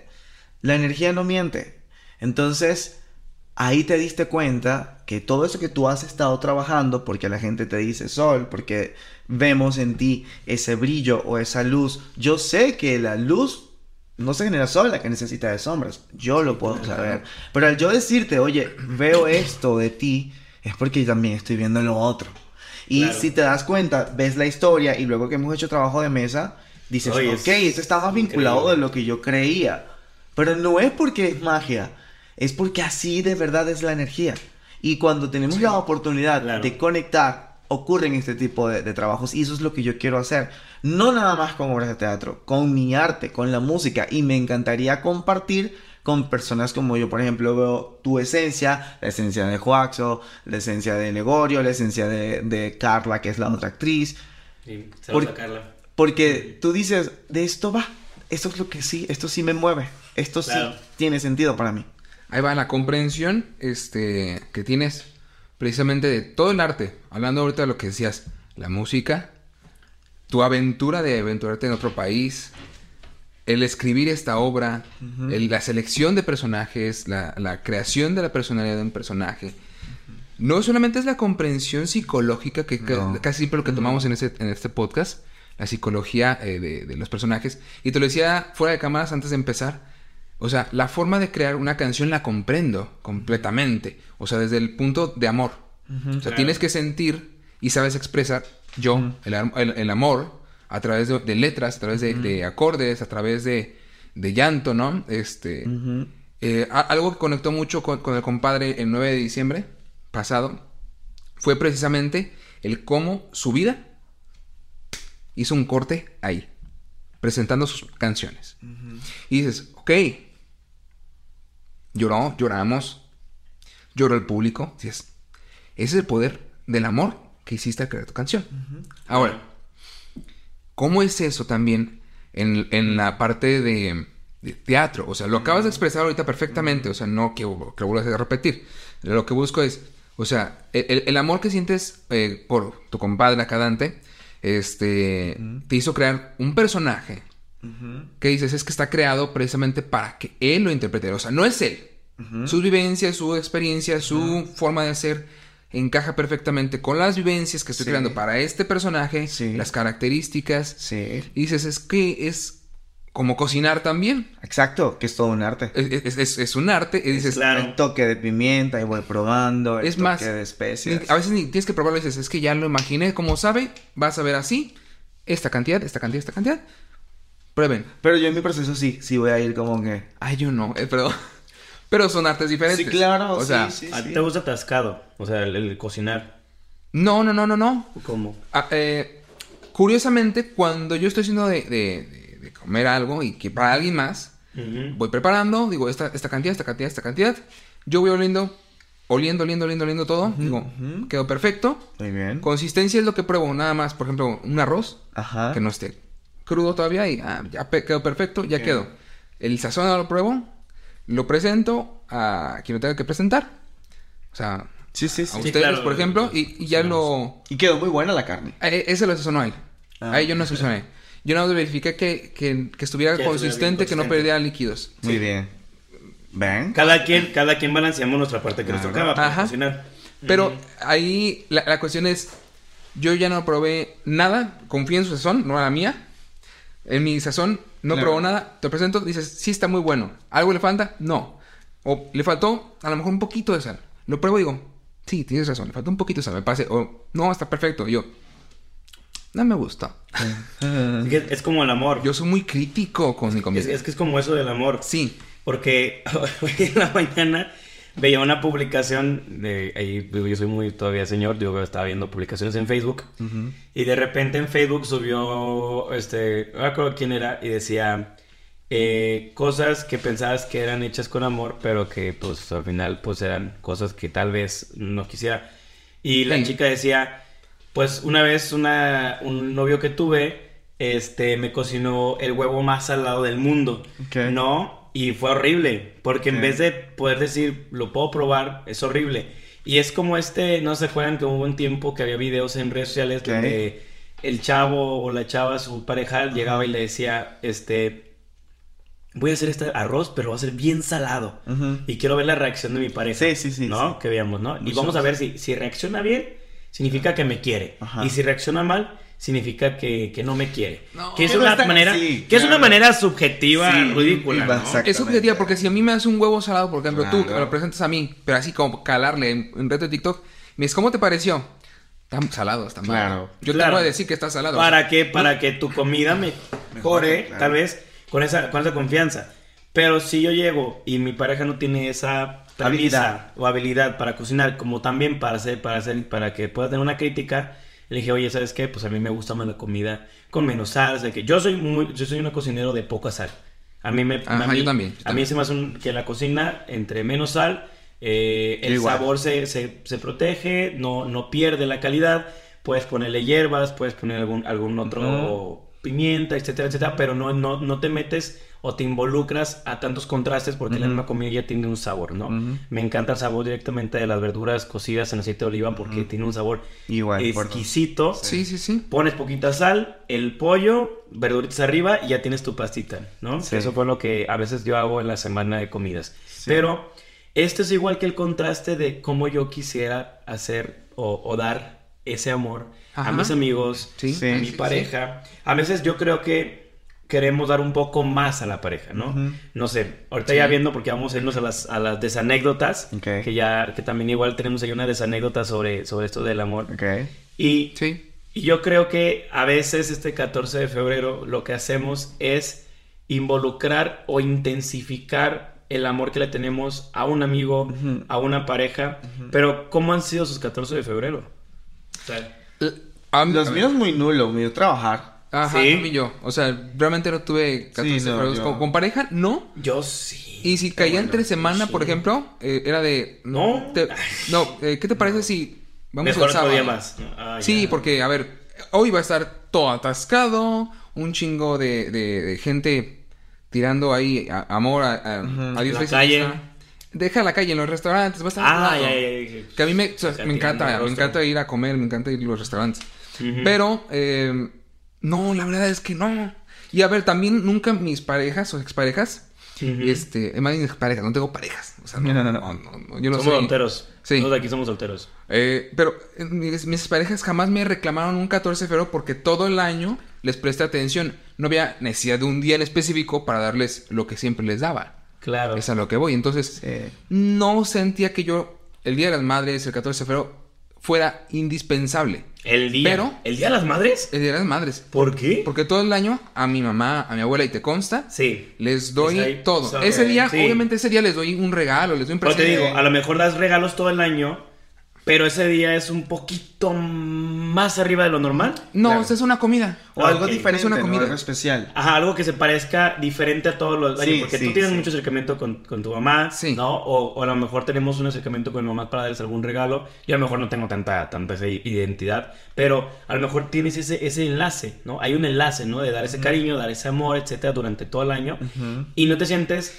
tal vez responsable, porque Claro. a veces hasta nos sentimos culpables de que como No. todo el año no hacemos nada, el día de la mamá y el No. cumpleaños de la mamá son celebraciones. Y eso es como lo, el error, que muchas veces eso pasa con el día del amor y la amistad. Que es, Precisamente. que es cuando, como todo el año fui el- la, pareja, la peor pareja del año, ni cuidé mi relación, ahí estaba porque ya dijimos que somos Ya quieres novios. salvarla al 14 de Eh, y el 14 es No, no. voy a hacer todo por Lo que no el. Exactamente, queremos dar las, la- el desayuno de los sueños, la comida de los sueños, la cena de los sueños, Y no va el por ahí. lugar. Y a veces suena muy bien celebrarlo como un 24 de diciembre, lo- a veces lo, lo identificamos, ¿no? Más o menos, sí. Entonces, ¿qué es? Que como es el día, ese día es donde está la energía de que el amor Sí. está por los aires, que hay mucha Sí, no. emoción, ¿no? Que es una manera, Sí. pues, que lo podemos ver de esa manera. Yo digo, gracias a, a que hay otras cosas alrededor de estas situaciones, tal vez el 14 aquí en Guadalajara se celebra más allá de solamente el Día del Amor y la Amistad, pues también la celebración de Guadalajara, que ¿El es pues, concierto? sí, ¿no? Que se hacen conciertos, que se hace ¿En serio? se hacen, se hacen eventos. Te vamos a llevar. Te vamos a llevar para que veas todo este show, ¿no? Y se hace mucho, a lo mejor también el ir a hacer un recorrido y conocer la ciudad, etcétera, etcétera. ¿Qué traes tú? ¿Sabías que estadísticamente el 14 de febrero, al igual que el Día de la Secretaria, es el día que los moteles están más llenos? Ah, es el día más lleno de los moteles, el- igual que el día de la secretaria. Ah, está bien fuerte eso. ¿Cómo Lego tiene esos, esos datos tan... No sé, es como, ir a lugares que tienen como una table, algo así, ¿no? Una mesa. Una Pero- mesa, una mesa, sí. Una mesa. No sé, no ¿Dónde bailan? ¿Dónde bailan? ¿Y hay ¿no? privados? Ajá. Y como que hay cosas del infierno y todo el Ah, show, ¿no? no o sea, ¿no te suena? ¿No? No, no, tira, investigalo.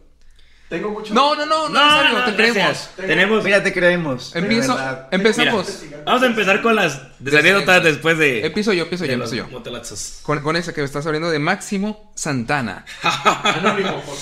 Válgame el nombre. No, no, no, él, él lo pidió así. Dice, Máximo Santana. se me suena a Máximo Meridio. Oye, oye, como que te, como te conté ayer, ¿no? Que conocí a una persona que se llamaba Saturno. Ah, buenísimos nombres, la verdad, sí. Me gusta el nombre Máximo, ¿eh? Máximo está Es lo máximo. Pero aparte es, fíjate, Máximo, es como cuando te dicen, tengo un compa, te voy a presentar a mi amigo. Va, ¿cómo se llama? Se llama Máximo. El luchador. No, y aparte es Máximo Santana, güey. Está Ay, bien pesado su nombre, güey. Sí. Ese vato está grande. Debería ser un músico ese, este compa y le funcionaría. O No, yo lo veo más como, como un político militar. A la madre. Sí, No. Porfirio Díaz. No Revolucionario. no O sea, la- sí.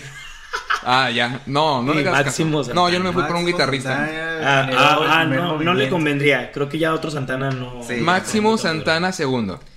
No, no, no surgiría Híjole, yo creo que va a tocar cumbias. Va a terminar O un gladiador, puede ser un gladiador. También. Ujú. También. Sí, también. No nos hagas caso, Max. Dice así, alguna vez ayudé a un amigo con la que sería la serie de... No, como, como la serie, perdón. Como la cual serie. La de los simuladores. Ah, ya, ya. Sí, la de los Tony Dalton. ¿De qué trata esa serie? Es una serie, creo que salió como en los 2010, creo. Ajá. Salía el, si no me equivoco, sería el niño de los de los vecinos, ¿no? El que el que hace tiempo este Octavio. Ajá. Ese chavito Pelirrojo, sí. él, él salía en ese programa y salía uno de ellos era era Tony Dalton donde hacían un programa tipo como CSI, vamos a ponerlo así, Ajá. donde veían una escena del crimen y durante el proceso de la escena del crimen estaban cada quien simulando diciendo qué pudo haber pasado con la escena del crimen y era aquí lo, lo presentaban por Como televisión. resolviendo Sí, era como resolver. casos. Ajá. Era resolver No, casos. casos, sí, sí. Sí, sí, estaban resolviendo, ¿no? Ok, ahí va. Entonces, eh, como la serie de los simuladores, citamos a su novia por todo un camellón, que eran como 20 calles, y dejábamos mensajes... Lego. ¿Qué? Legorio no man, no pobrecito, velo, velo. Lego, por favor. Legorio, cálmate, por Más favor. respeto para Max. Sí. No, no era por eso. Max Sanz. Max Sant.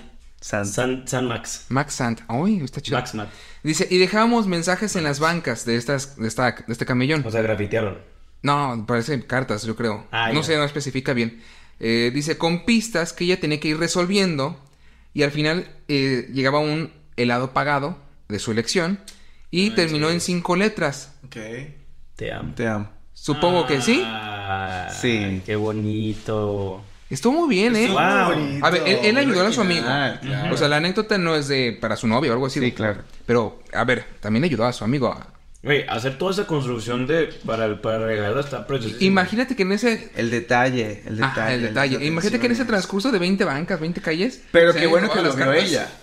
Porque a veces a- vas al detalle y la persona ni, ni en cuenta, ni lo tocó. Ay, sí, claro. Ah, no, pero pues ella tiene que ir resolviendo las, las cartitas. para Oye, pero ya siguiente llega y dice, ¿no? ¿este, pin- ¿este pedazo qué? Lo ¿Este tira a la basura, ¿no? Sí. Sí.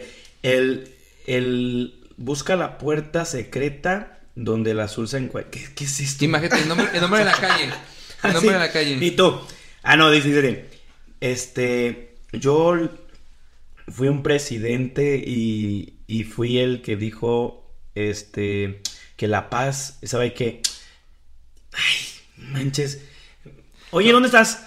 No, se me, Le, se me le marca, oye, ¿dónde estás? Y ya. Ve, la- sí, estoy eh, en el lugar donde nos conocimos y donde nos enamoramos por primera vez más rápido que las carnes Garibaldi. Dices, ¿dónde estás? Eh, En calle Garibaldi. Sí, es Ah. que eso es, eso es, oye, pero eso es bonito. pero Está muy es bonito, Está bonito. Oye, a mí me encanta todo eso de las cartas. Yo tengo una anécdota de una expareja de más o menos por ahí va ese show. Ajá. Cuando yo estaba en la preparatoria, estoy hablando de segundo, tercer, tem- eh, tercer trimestre de la preparatoria, Claro. tuve una, una pareja, que de hecho fue mi relación más larga. Cinco años de relación con ella. Wow. Entonces, yo a, a esa pareja lo que hice fue que cuando íbamos a cumplir el año, le empecé a hablar a cada uno de mis de, de amigos suyos, como míos, que eran, nosotros nos hicimos novios un 21 de agosto. Entonces, el 21 de agosto, que era regresando a la escuela, ya estábamos entrando, junté a los 21, cada uno se vistió de pantalón negro, camisa blanca. Bueno, la idea era que fuera todo blanco completamente, ¿no? Íbamos a traer una máscara para que nadie supiera quién era. Ok. Que obviamente ser muy obvio porque pues era el único chaparro de todos, o sea, todos eran muy altos como para que me fuera que de repente uno fuera diferente, Ajá. que iba a decir ella, ¿cuál de todos es mi novio? Entonces, era la idea así, eran cada uno le pedí que hiciera un un dibujo de las cosas que le gustaban porque mis- la mayoría de mis amigos eran buenos dibujantes Sí. o que recortaban cosillas y me ayudaran a hacer eso. Entonces cada uno me ayudó, unos pintaron, otros dibujaron Mm. y atrás venía seis acertijos, o sea, cada cada más o menos como tres o cuatro personas tenía que de- para que pasara al siguiente y le dice eh, o como eso no fuimos eh, tantos cuántos este días fueron suficientes para darnos cuenta que tú y yo nos podíamos estar juntos y le tocaba al que era el número 5 entonces ella era era muy lógico que tenía que saber que a los cinco días nos hicimos novios. Claro. Entonces ella decía pues está en el número 5 es el 5 ¿Pero cinco días para hacerse novios? Sí, Pues, ah, mira, te voy a contar cómo fue. Jueves nos conocimos, Ajá. viernes estábamos platicando, El sábado se viernes, un el viernes, no, Ah. teníamos 16 años. Pues, oye. Estábamos el viernes platicando, ¿Hay edad, nos pasamos el teléfono. ¿Hay edad luego para eso? Sí, para Es que por eso fue. los yo 18 sí- años. Por eso fue rápido, porque esta vez estaban niños. Ah. No, o sea, obviamente se estábamos en la prepa, Se lo era nuestro, nuestro primer amor de, de prepa. Ay, Y ya el viernes nos pasamos el teléfono, nos mandaron, nos mandamos mensajes el sábado, y ya de que esos mensajes que te mandas de que vamos a tener una este, linda relación de amistad, seremos muy buenos amigos, esperemos, o sea, como que eso de entran al primer semestre de la prepa y dicen, vamos a ser el mejor grupo de todos y vamos a hacer todo, y ya terminando el último semestre, ah, chinga, tu cola, y tú vete a la chingada, o sea, así sentí que iba a pasar, ¿no? Como que era el clásico de que mandabas Ok, el mensajito y todo, ¿no? Llega el lunes y el lunes nos quedamos platicando un ratito más. Fuimos a dar la vuelta de la prepa, nos besamos, la llevé al trabajo de su papá y ya de ahí éramos novios. Obviamente el siguiente día de maneras rectifiqué la relación. Claro. Le dije, le pregunté, oye, Por favor. ¿quieres ser mi novia? Pero fue bien sencillo. Estábamos saliendo de un 7-Eleven con una flor, una rosa que le compré y le, y le dije, ten, te le compré una rosa. Ah, ¿quieres ser mi novia? Sí, ah, ok. Pero ya éramos novios. O sea, ya para ella ya... Bueno, duraron cinco beso. años. También era como que. Sí, es, funcionó. Oye, sirvió de algo. Claro. Entonces, cuando yo le hago esto de las de que cada uno traía un acertijo, entonces iba pasando, pero todos traían una flor aparte. Entonces les daba la hoja y una rosa. Entonces cada uno era así le daban toda la vuelta. De hecho hay fotos, hay fotos de todo eso en, Facebook todavía. Deberías eliminarlas. No, no, está chido para que te sepan. Sientas, lo, no, claro, no, te sientas avergonzado. Si no, chido, vergüenza. Si todo chido, porque aparte fue en el patio de la prepa a la hora que salen todos. Muy arriesgado. O sea, sí. Me conocieron por ser el, chico de eso, el romántico del, semestre. Muy bien. O sea, yo me quería hacer, no, no, no me di cuenta, pero me estaba haciendo popular. Yo creo Claro. que por eso también me metí a la presidencia. Pero después fue como de, de que estábamos ahí en toda la bola. La idea es, aparte de la idea era hacer un símbolo como tipo como el de de Consumar porque es su banda favorita. Entonces fue como que dije, pues, pues voy a hacer algo así. Y no, terminamos haciendo una figura bien chueca que era como un corazón estrellado, no sé, que se ve golpeado con Un algo. huevo ¿no? estrellado. Sí, ya se cuenta como un huevo estrellado. Cuando lo pones en la figurita de, cora- de corazón y lo avientas y se va por un lado. Así se vio esa cosa. Ok. Y ya termina todos así, cada uno darle, bien precioso y todo. Y al final yo estaba en medio de todos ellos con una rosa morada. O sea, algo diferente. Claro. Y, le, y yo le dije un mensaje. Le dije, perdóname que me haya demorado tanto en, es- en este momento. para Por eso tu rosa morada. Sí, porque mi rosa morada Era era... de morada. Porque... no, no, sí. Sí. Ya, bueno, no le- Sí. Yo ya era poeta, ya. Tenía Ya, que ser poeta desde Pero, los o sea, 16 pero años. Sí, eso estuvo Yo, genial. yo he escrito cartas y, y incluso cuadernos completos ¿Qué? para exnovias. ¿Eh? Oh, No, sí. pero es que Pero yo llegué, estuvo yo llegué- bien, eh. Yo llegué y le dije eso y luego yo me, me hinqué. No. Empezó a llorar Y le regalé un anillo que para mí era muy importante porque me lo habían dado a mí de mi bautizo, ¿no? Que era un cisne, un anillo de oro de un cisne. Ok. Preciosísimo. Con una flor de lis que para los que no sepan, yo fui scout y yo le di mi promesa scout. Una de mis promesas de scout se lo di. De hecho, aquí atrás de ti, ahí está mi promesa de los scouts, que es esta. Esta promesa, que es lo que yo es mi simbolismo de todo lo de los scouts. Y esa es mi promesa del grupo 29. ¿Qué tal? Entonces, de alguna manera, cuando nosotros eh, pasa ese, ese momento en que empieza a llorar y sabe que yo en vez de decirle eh, feliz aniversario, ¿no? Pues que obviamente dijiste, "Cásate conmigo". Primer año, Me todos olvidé. pensaban que me, que me iba a casar y todo eso, porque le estaba poniendo el anillo y todo. Que lo más, que lo más extraordinario es que ¿Lo le pensó quedó- ella? Le quedó, no. Ah, No, no. ok. Estaba llore, llore, llore. Mm. Y yo le dije, este año, porque ahorita tuvimos muchos problemas el primer año de relación. Ok. Que estábamos en prepa, el desmadre, cosa y media que iba a pasar. Sí. Fue como que dije, este año fue de prueba y error. Ujú. Pero quiero empezar este año de relación contigo diferente. ¿Quieres renovar los votos de relación? ¿Y qué te dijo? Pues sí, porque duraron cuatro años más. Había, había 200 favor. personas alrededor. Yo creo que mucha presión social tenía. Y, de y los maestros y los prefectos y las secretarías y estaban ahí. Wow, no, Entonces, es de valores. es, ¿eh? es- de fue de valor. que de repente de que le di eso y todo. Sí, tiene mucho valor. Va, salimos de ahí Y lo terminó. y, y- no, no, no. Y me da mi regalo de aniversario, Ok. porque aparte ella me quiere dar también un regalo de aniversario. Y su regalo de aniversario era un disco de acetato de música clásica Ujú. y unas flores secas.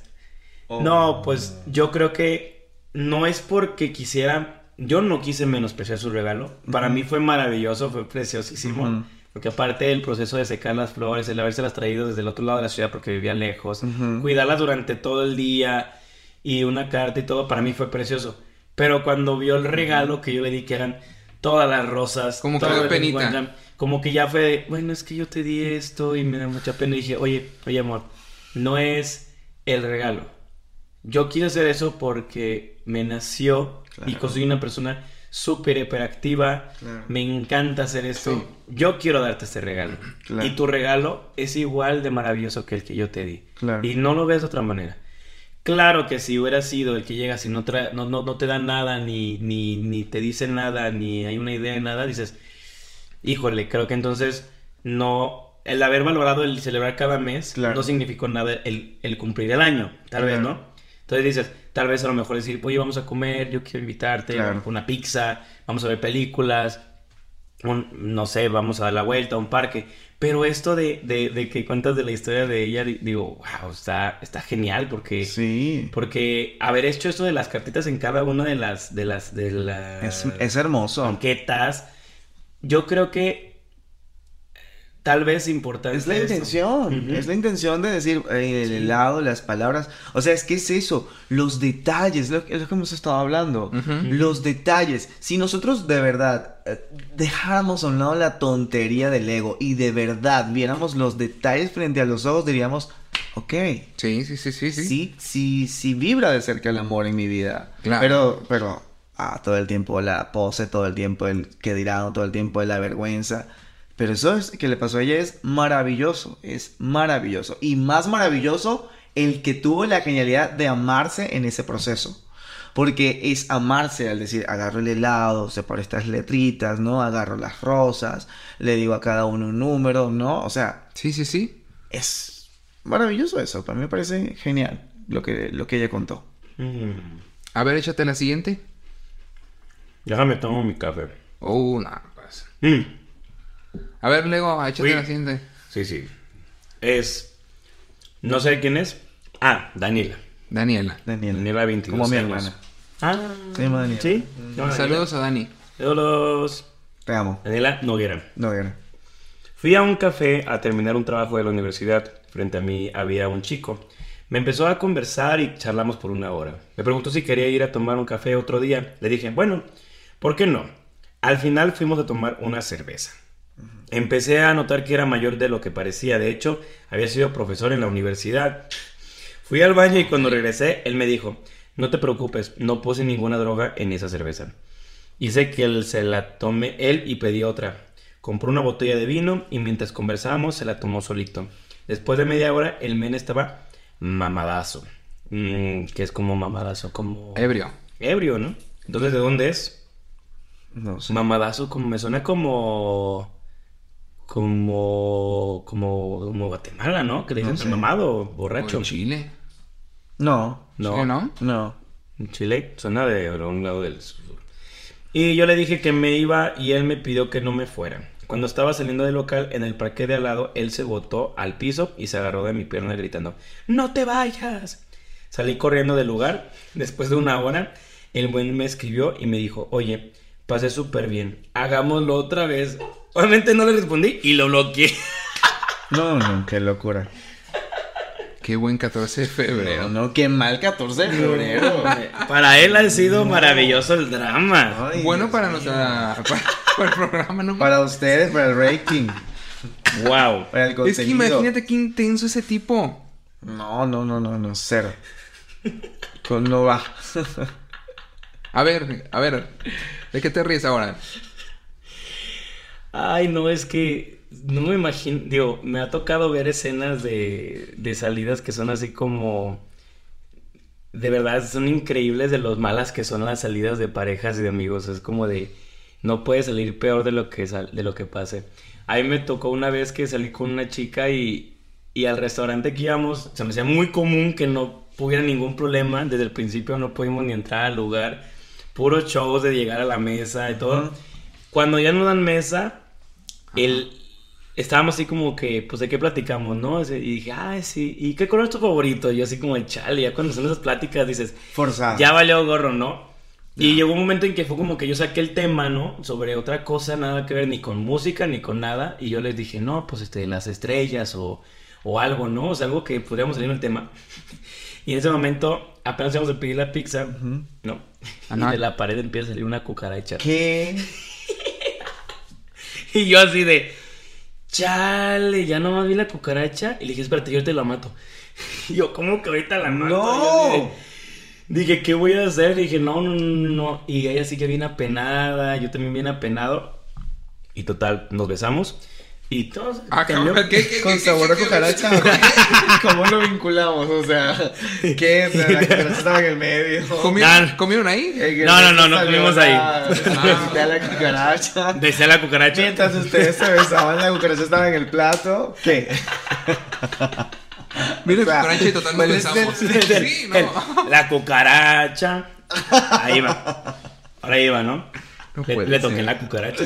Y ya de repente nos salimos del, del Ay. restaurante. Dante. Del no. Ay, pues agarré con un zapato y Dilo, lo dilo. aventé.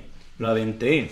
Y ya estábamos afuera del restaurante, ya mejor fuimos a dar la vuelta, andamos por el camellón de Chapultepec, tocaron unos músicos, súper chido, había gente haciendo como comedia, nos empezamos a reír, eh, había un chavo que estaba cantando que tenía un traje y se me hizo genial todo eso, y ya como que los dos como que pudimos convivir más libremente, salió el tema de que el tarot, entonces ya con el tema del tarot pues pudimos platicar un poquito más, como que fue un Ujú. buen convivio en ese rato.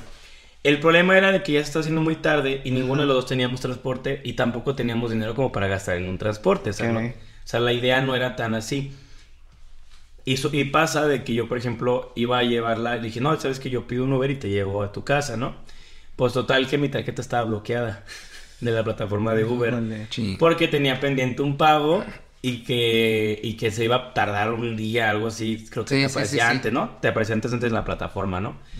Entonces llegamos a mi casa bien apenado. Le dije, espérame, ahorita saco dinero. Y saqué de una cajita un chingo de monedas. No. Así, así como que acomodarlas. Y aquí le dije, no, te dé las monedas y, te, y ya, pues te puedes ir a tu casa. Yo creo que después de eso ya no quiso, ya, ni, ni me habló, ya ni nada. Dijo, yo no vuelvo a salir contigo. Dije, yo también, no, no hubiera salido conmigo después de esa situación. Ah, no, creo que sí. Yo, a ver. Sí, para mí no tiene nada que ver una cosa con la No. otra. A ver, Pues es que yo creo que pues, yo creo que cada quien tiene su complejo eso, ¿no? De que digo, si, Pues o- sí. si vio que no tenía, tal vez pensó que no tenía ni la tarjeta, tal vez pensó que no que que solo que ni traía para el camión, tal vez le iba a decir a ella Hoy- que pagara. Hoy, perdón que te interrumpa, hoy estábamos en un lugar de trabajo, ¿no? Ajá. sí. Y eh, estaban comentando una persona a otra y le decía, no, por el no sé qué, y ta, ta, ta, y se fue en camión. Y yo me vine y la otra persona dice, ¿qué? ¿En camión? Y mi actitud fue voltear a decir, ¿y qué tiene que se vaya en camión? O sea, que se tiene que llegar en un Lamborghini o se tiene que llegar en un Porsche para que tú puedas decirle que sí. Y esa persona no le quedó más que verme así porque no hay mucha confianza y digamos como que hay que respeto y que yo me haya metido así de una forma tan radical fue así de Oh. que tiene que se haya ido en camión. Eso lo hace loable, lo hace más maravilloso porque si Sí. él fue hasta allá para verla a ella y luego se va en camión, es que quiere verla. Sí, sí, Claro. sí. Entonces esa persona quedó así como que quiso hacer el inciso porque suele pasar mucho ese pensamiento, ¿no? De, bueno, ya no, no, mejor no sigo conociéndola o conociéndolo por X. Cero, no va por ahí, ese, ese no es el amor. ¿A ti qué te ha pasado, compadre? De ese tipo, ah, ¿Cuál ha sido su peor cita?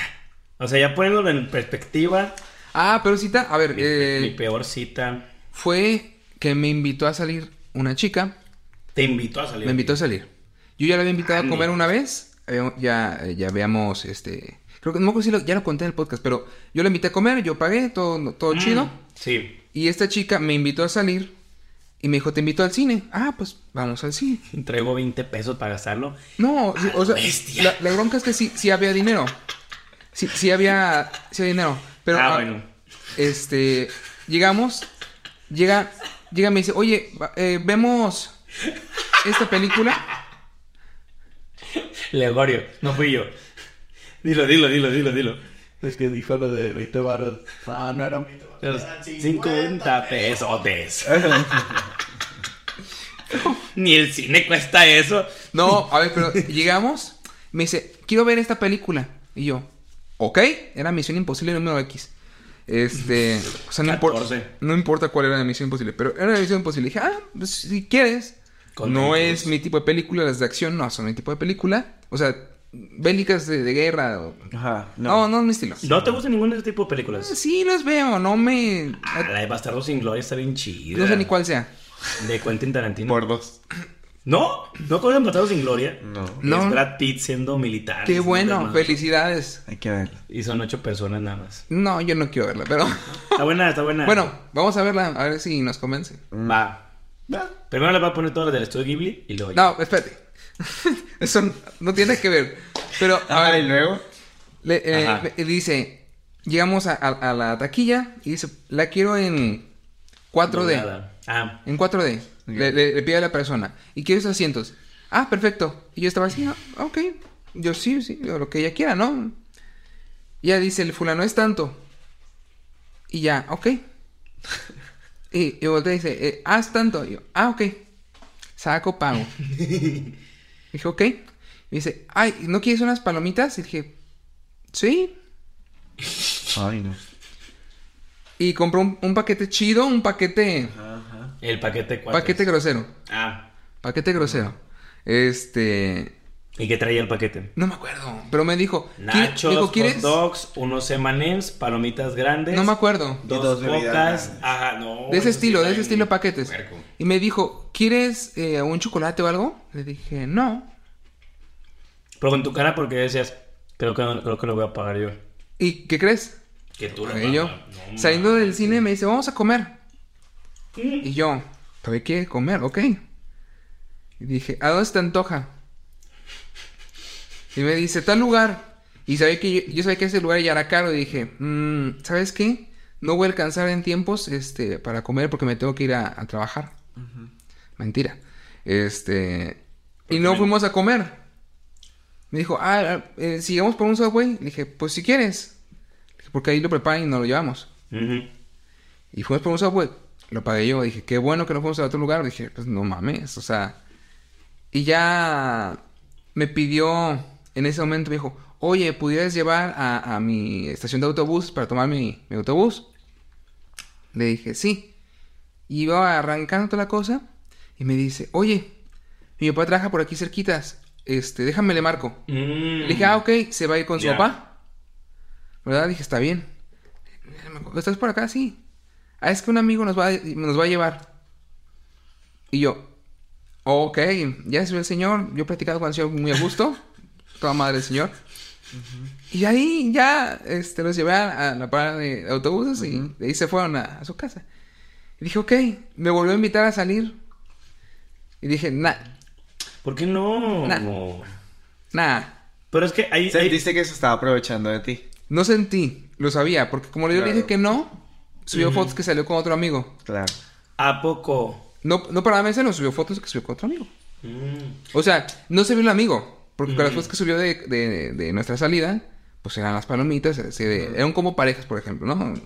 Los refrescos. Se tomó la foto, la subió, no me etiquetó ni nada, este, ni, ni, ni presumió que andaba con, con un amigo, nada. Hizo lo mismo con ese chico. Así muchos chicos que vi en sus redes sociales. Hace poquito se acaba de casar, felicidades. Felicidades. Sí, ya tiene un hijo, ¿no? No, ¿No? no. No creo, creo que no. No, no la han invitado. No sé, no me interesa. Este. pero. Pero vi que se casó, dije, qué bueno, felicidades. Vámonos, adiós. Yo no, la verdad es que. Dije, no, no Ay. quiero volver a salir con una persona Nos pasó lo que, mismo. que quisiera abusar, digamos, de, de la confianza. Es que es eso. O sea, mm, la premisa de salir con alguien es decir, claro, Claro. en mi rancho, en mi casa, con Sí. mi familia, la palabra invitación es yo soy el que va a pagar porque Claro. estoy invitando. Pero si es una salida, oye, vamos Sí. a salir, hay Sí. que salir y obviamente salir es no te dije la palabra invitación, Claro. te dije salir. Cuando yo te hice una invitación, Sí. no sé, ¿qué piensen? Pero Sí, a mí me gusta, a mí me gusta ser equitativo en que Claro. tú vas a comer esto, pagas esto, yo pago esto y cada quien. Ya si dice, eh, este, en este caso a mí me ha pasado que se me hace bien bonito que llega ella y dice, ¿sabes qué?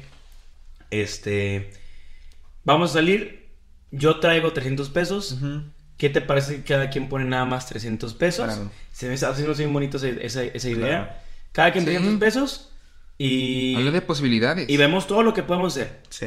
¿Va? ¿Qué tal si compramos esto de comer? Compramos esto, salimos aquí y nos quedamos en casa. Por 600 pesos, los dos comimos, salimos, disfrutamos. Pero no es el...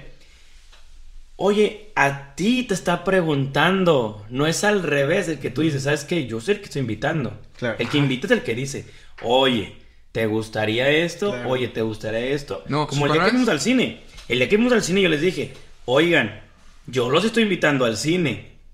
Vamos Cierto. al cine y yo, ¿por qué los invité al cine? Los invité a una película que yo quería compartir para ustedes. Si yo hubiera dicho, vámonos todos al cine y ahí decidimos qué película, me cae que hubiéramos visto la de Wonka.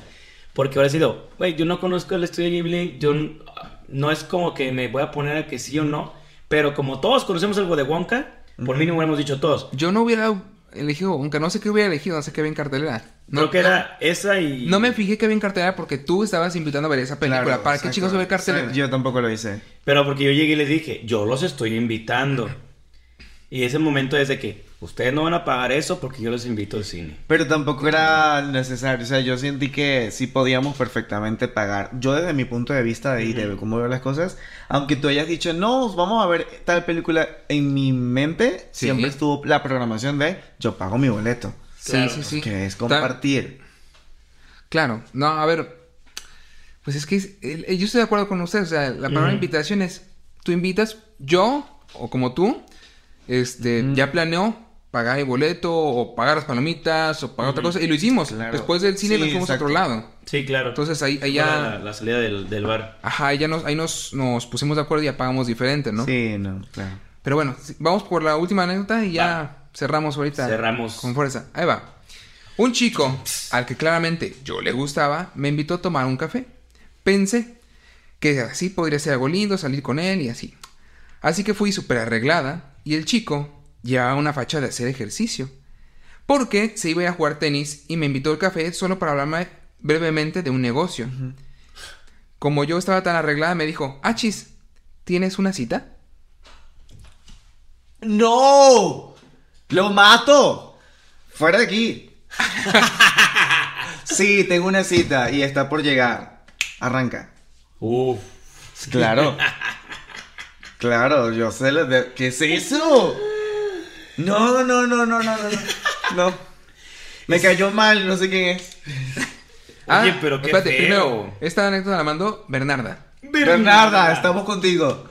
Claro. No, no, no, no, no. Es que es horrible. ¿Qué horrible, te horrible, pasa? horrible, horrible, horrible. No, no, no, no, no. A ver, este también el güey iba con un plan acá y No iba porque no iba con plan, olvídate. iba hablando de negocio. Ni siquiera le puedo detallar que se arregló. Bernarda, Claro. por favor escribe ahí, yo voy a leer los comentarios de que ya no estás en ese lugar. Ese no es tu lugar, Bernarda. Mira, esto, esto, esto del el, el- el- el término de lo del arreglado es lo que a mí me llama la atención. Hace poquito estaba viendo cómo era un, un buenos días de Rosalía, ¿no? Un despierta de Rosalía y qué hace en la mañana de Rosalía para poder verse como la ven todos los días, Ajá. sus segui- seguidores y todo, ¿no? Es un, es un proceso de levantarse, acomodarse, eh, bañarse, peinarse, pintarse, arreglarse, ponerse lo que le gusta, eh, tener todo eso para un día a día. Ajá. Ahora, cuando dice voy a salir a una cita, hago un poco más diferente en forma Claro. y todo, porque yo quiero verme para mi Claro. misma linda, pero también para la persona con la que voy a salir.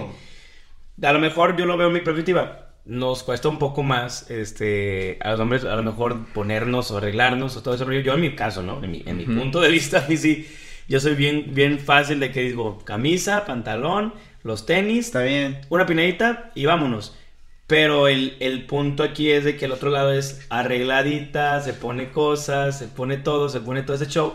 Tal Sí. vez nosotros también podríamos hacer eso, ¿no? Estilizarnos, arreglarnos, decir, digo yo, a mí, Sí. por ejemplo, yo tengo, yo tengo que durar fácil una hora, porque a mí est- estos chinos, a mí Sí, te, sí, se me desacomodan, se van para un lado. Ay, me han visto, compadre, que a veces me quedo ahí media hora nomás haciéndome güey porque necesito que el cabello salga para acá, porque si lo muevo un poquito ya se aplastó, ya se cayó.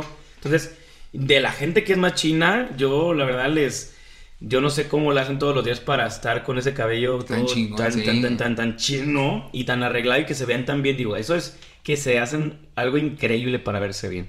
Igual para cual- cualquier otra persona. Y cuando uno hace esos detalles tan increíbles, es de notarse.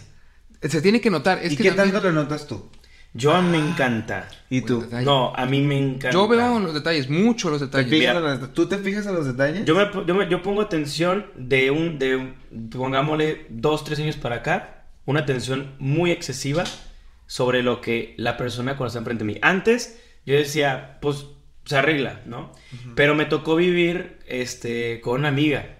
Entonces mi amiga, yo nunca, yo cuando vi que es cómo se arreglaba, lo que hacía para arreglarse, para salir con alguien, yo decía, o cuando salíamos ella yo con Torreal, yo estaba así, no manches, haces tantas cosas por algo que pareciera tan sencillo. Sencillo, sí, no. Y solamente es para salir. Ella también hace videos, entonces tenía que arreglarse, hacerse, los- Claro. hacerse todo el, el make-up, estar viendo qué, qué le queda, qué no le queda, cuál es el, el- el punto, todo esto, ¿no?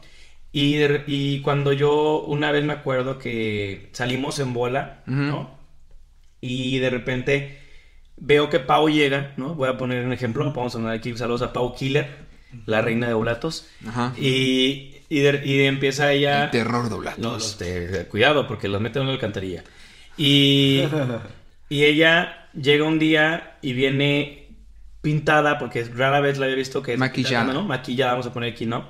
Y traía un delineado y traía todo, el cabello se veía súper diferente, como que toma aquí clases de, de canto y a veces, pues viene del trabajo, viene de otros, Claro. otro ritmo de días. Y la vi y dije, no manches, Pau, te ves bien bonita. Y Pau se sonroja y, no- y me dice, gracias.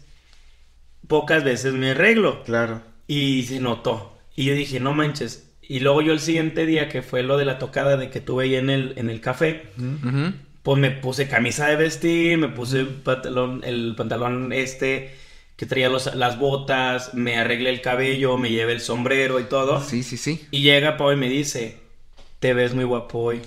Como diciendo, te tardaste en arreglarte, valió la pena y te ves muy bien. Claro. Y la gente luego me dijo, qué bien te ves. Claro, Qué bien que- te presentaste. Y dije, wow, yo esto lo hice una sola vez.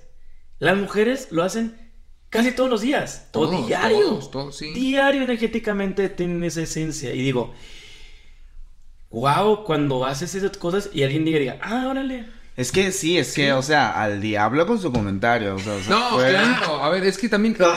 me preguntas si yo me fijo en eso. Claro que me fijo. Me fijo en los detalles desde, la una, desde una pequeña eh, pista. O sea, o, o, o, checada, digamos, a, a Doctor House. Ajá. Cuando apenas estaba empezando Doctor House, decía, este güey se fija en los detalles y de ahí me, me puse a trabajar en ver los detalles, pero no para resolver casos de medicina, Claro. sino para la vida más social, ventas y cosas así, que es lo que me especializo, ¿no? Pero a- a- algo saco. que algo que le mandé Como tu traje de tu... De tu- es, a eso es lo que iba. O sea, Posada, yo, yo, yo me, me gustaba usar saco, este, porque, a ver, los que ya conocen el podcast saben que también vendo casas. Ujú. Entonces, para un cliente es camisa, pantalón, zapato y mi saco. El saco es algo muy importante para lo que Claro. estoy vistiendo. Eh, Por el código. Por, el, co- por lo que tú quieras, pero re- representa más o impone más una persona seguridad. Claro. Claro. Tienes un saco que la que persona que está a un lado de mí y no trae el saco, ¿no? Claro. Y no es por hacer menos a una persona, pero simplemente el Sí, saco te da sí, un, sí, sí. una- un poderío. ¿no? Claro. Y el día de la posada me fui con saco, camisa rosita, mi pantalón, mis pa- zapa- zapatos boleaditos, cafecitos, que me encantan los zapatos. Te agarras el cabello. El cabello me peiné diferente, exactamente. diferente. El, el rasurado, el perfumito aquí y acá. Y, y sí me chuleó. La persona con la que fui, sí me chuleó ese día. Mucho, pero es que, mucho. Es que, es que, es que te mostraste. o sea, Claro. te mostraste tal cual. Es una esencia de, de lo que tal vez tú diste un momento. Eh, Es que, a ver, es que ver, todos los días me, he visto con playera y cosas así porque el trabajo me demanda no estar elegante. Claro. Claro. Pero ah, si vas a una fiesta, vístete acorde. Claro. Eso es lo que siempre me enseñó mi mamá. A la moda la que te acomoda y vístete acorde a donde te vayas. Sí, Claro. No vas a ir de chanclas a una fiesta. Bueno, tú vas de chanclas a todos lados. Yo voy de chancla a todos lados. Nadie sabe, pero aquí siempre ando en chanclas para todos lados. Pero esto de, de, de la vez de la posada que yo los vi a los dos, de hecho, a Gregorio también, con su vestimenta. Ah, sí, te ves muy guapo. Te veías muy guapo con el traje. Con tu ¿En tu posada? De tu empresa. Te veías. Gracias. un- No, no, sí. Un traje increíble. Saludos. Y yo, por ejemplo, veo. Ah, veo, de- veo- Puedes hablar. Sí, sí puedes. Estás- No, ok. Ah, ok. Yo pensé Sí. que pasa. dos horas, chinga. Dos horas. Wow. Este- Bueno, para ya terminar Sí, sí. esta parte. Cierra, cierra.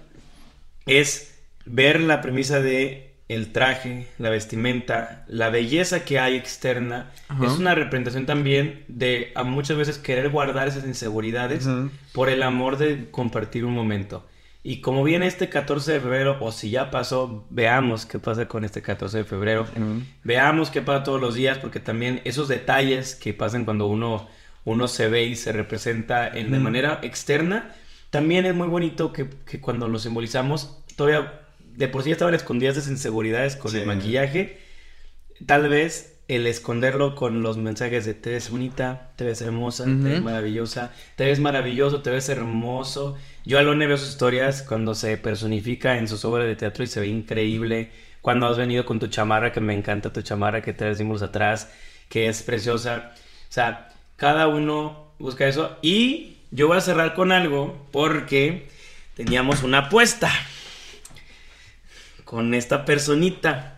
Y Lone va a estar de testigo como, como el padrino de esta apuesta y también Ok. Gregorio. Ok. Hace unos días, yo al, yo al compadre, en mi afán de quererlo más y adorarlo más, le comentaba que como estábamos cambiando tanto como de personas, también estaría chido cambiar nuestra manera de cómo nos vemos. Y le dije, Ok. compadre, vamos a hacer una apuesta, todavía no sabemos de dónde, para dónde va a partir la apuesta, si era del Super Bowl. El Super Bowl dijiste. Vamos a hacer el Super Bowl. Y la idea es que el que pierda le va, le, va, le va a ayudar al otro a buscar a alguien que le haga un diseño de imagen. Ok. Ujú. En ese contexto de que, de que nosotros podamos hacer un cambio como eso de romper o de... Sí, o sí, de- ¿Cómo le dicen? Cuando cerrar ciclos. Ok. Cerrando Ajá. ciclos. Como cerrando ciclos. Porque siento que este año va iniciando un nuevo ciclo y necesitamos cerrar ese 2023. Ok. Porque hablábamos sobre un número aquí que es muy importante, este 8. Ocho. El 8 para nosotros este año es el 8, ¿no? Sí, sí, sí. Y es la infinidad. Entonces, Sí. creo que sería chido. Y aquí en- con los dos padrinos que van a estar, cerramos el- la apuesta, compadre. ¡Vamos! ¡Ay! Muy bien. Ay, perdón. Yo quiero ser partícipe de ese, de ese Sí. de esa asesoría y ese Sí. cambio. Definitivamente. yo tengo Cabello, barba, Es cambio de imagen. Yo ropa, ahí. Cambio de imagen. Por alimentación. favor. Sí, sí, sí. Todo. Yo A ver, que- a ver, estar ahí. Lo vamos a rapar. También lo que he estado pensando, chingada, cero. he estado sacando mis camisas y, y dije, ay, cabrón, me quedan las, las azules y las rositas. Dije, Claro. las rojas, las de cuadritos. Dije, esas ya no están, ya no se ven bien esas camisas. Dije, no las voy a usar. Este, no sé si las voy a donar o algo así, pero dije, necesito comprar unas camisas. Eso estoy pensando, ¿eh? Dije, ay, necesito comprar unas camisas porque ya me cansé de usar playeras, porque uso playeras todos los días. Claro. Dije, una camisa para salir, el día que salgamos y cosas. Dije, estaría muy bien. Y hablando de esto, es una razón nueva para amar. Sí. Sí. Y pues cerramos. Muchísimas gracias por haber venido, Lone. A ustedes, Lone, gracias por la que-. Sí. Lone, ya, nos tengamos- puso- ya tenemos nuestro guía espiritual. Ah, Sí. Levantamos todos los días. y pues cerramos esta noche gloriosa. Ujú. Padre. No hay nada más que decir. Ya todo lo dijo Lone y creo Oh, que sí. eso eh, fue hermoso. Fue hermoso este capítulo. Creo que la gente no se va a cansar. O si se cansó, espero que hayan llegado hasta aquí. Si llegaron hasta aquí, dejen aquí su comentario abajo de Lone es hermoso. Y pues nada, cuídense bien. Pórtense mal. Los desatentos son hermosos. Pues pueden seguirnos en nuestras redes como desatentos en todos lados. Arroba des-atentos. en Exactamente. ¿Cómo te encontramos a ti, Lone? Arroba Lune Noguera en cualquier red cualquier social. lado. Sí. Y en Spotify. Y en Spotify, en Y iTunes, en canción. Deezer, en Amazon, ahí están las músicas, mis canciones. Y pronto, ahorita cerrando febrero, lo voy a decir como Sí, principio. Dilo, sí, dilo, dilo, dilo. dilo, dilo. Te quedó grande mi amor. ¡A la Venga. madre! Nos vemos. Cuídense bien. Pórtense mal. Yo soy Juazo. Yo fui Dante. Bye bye.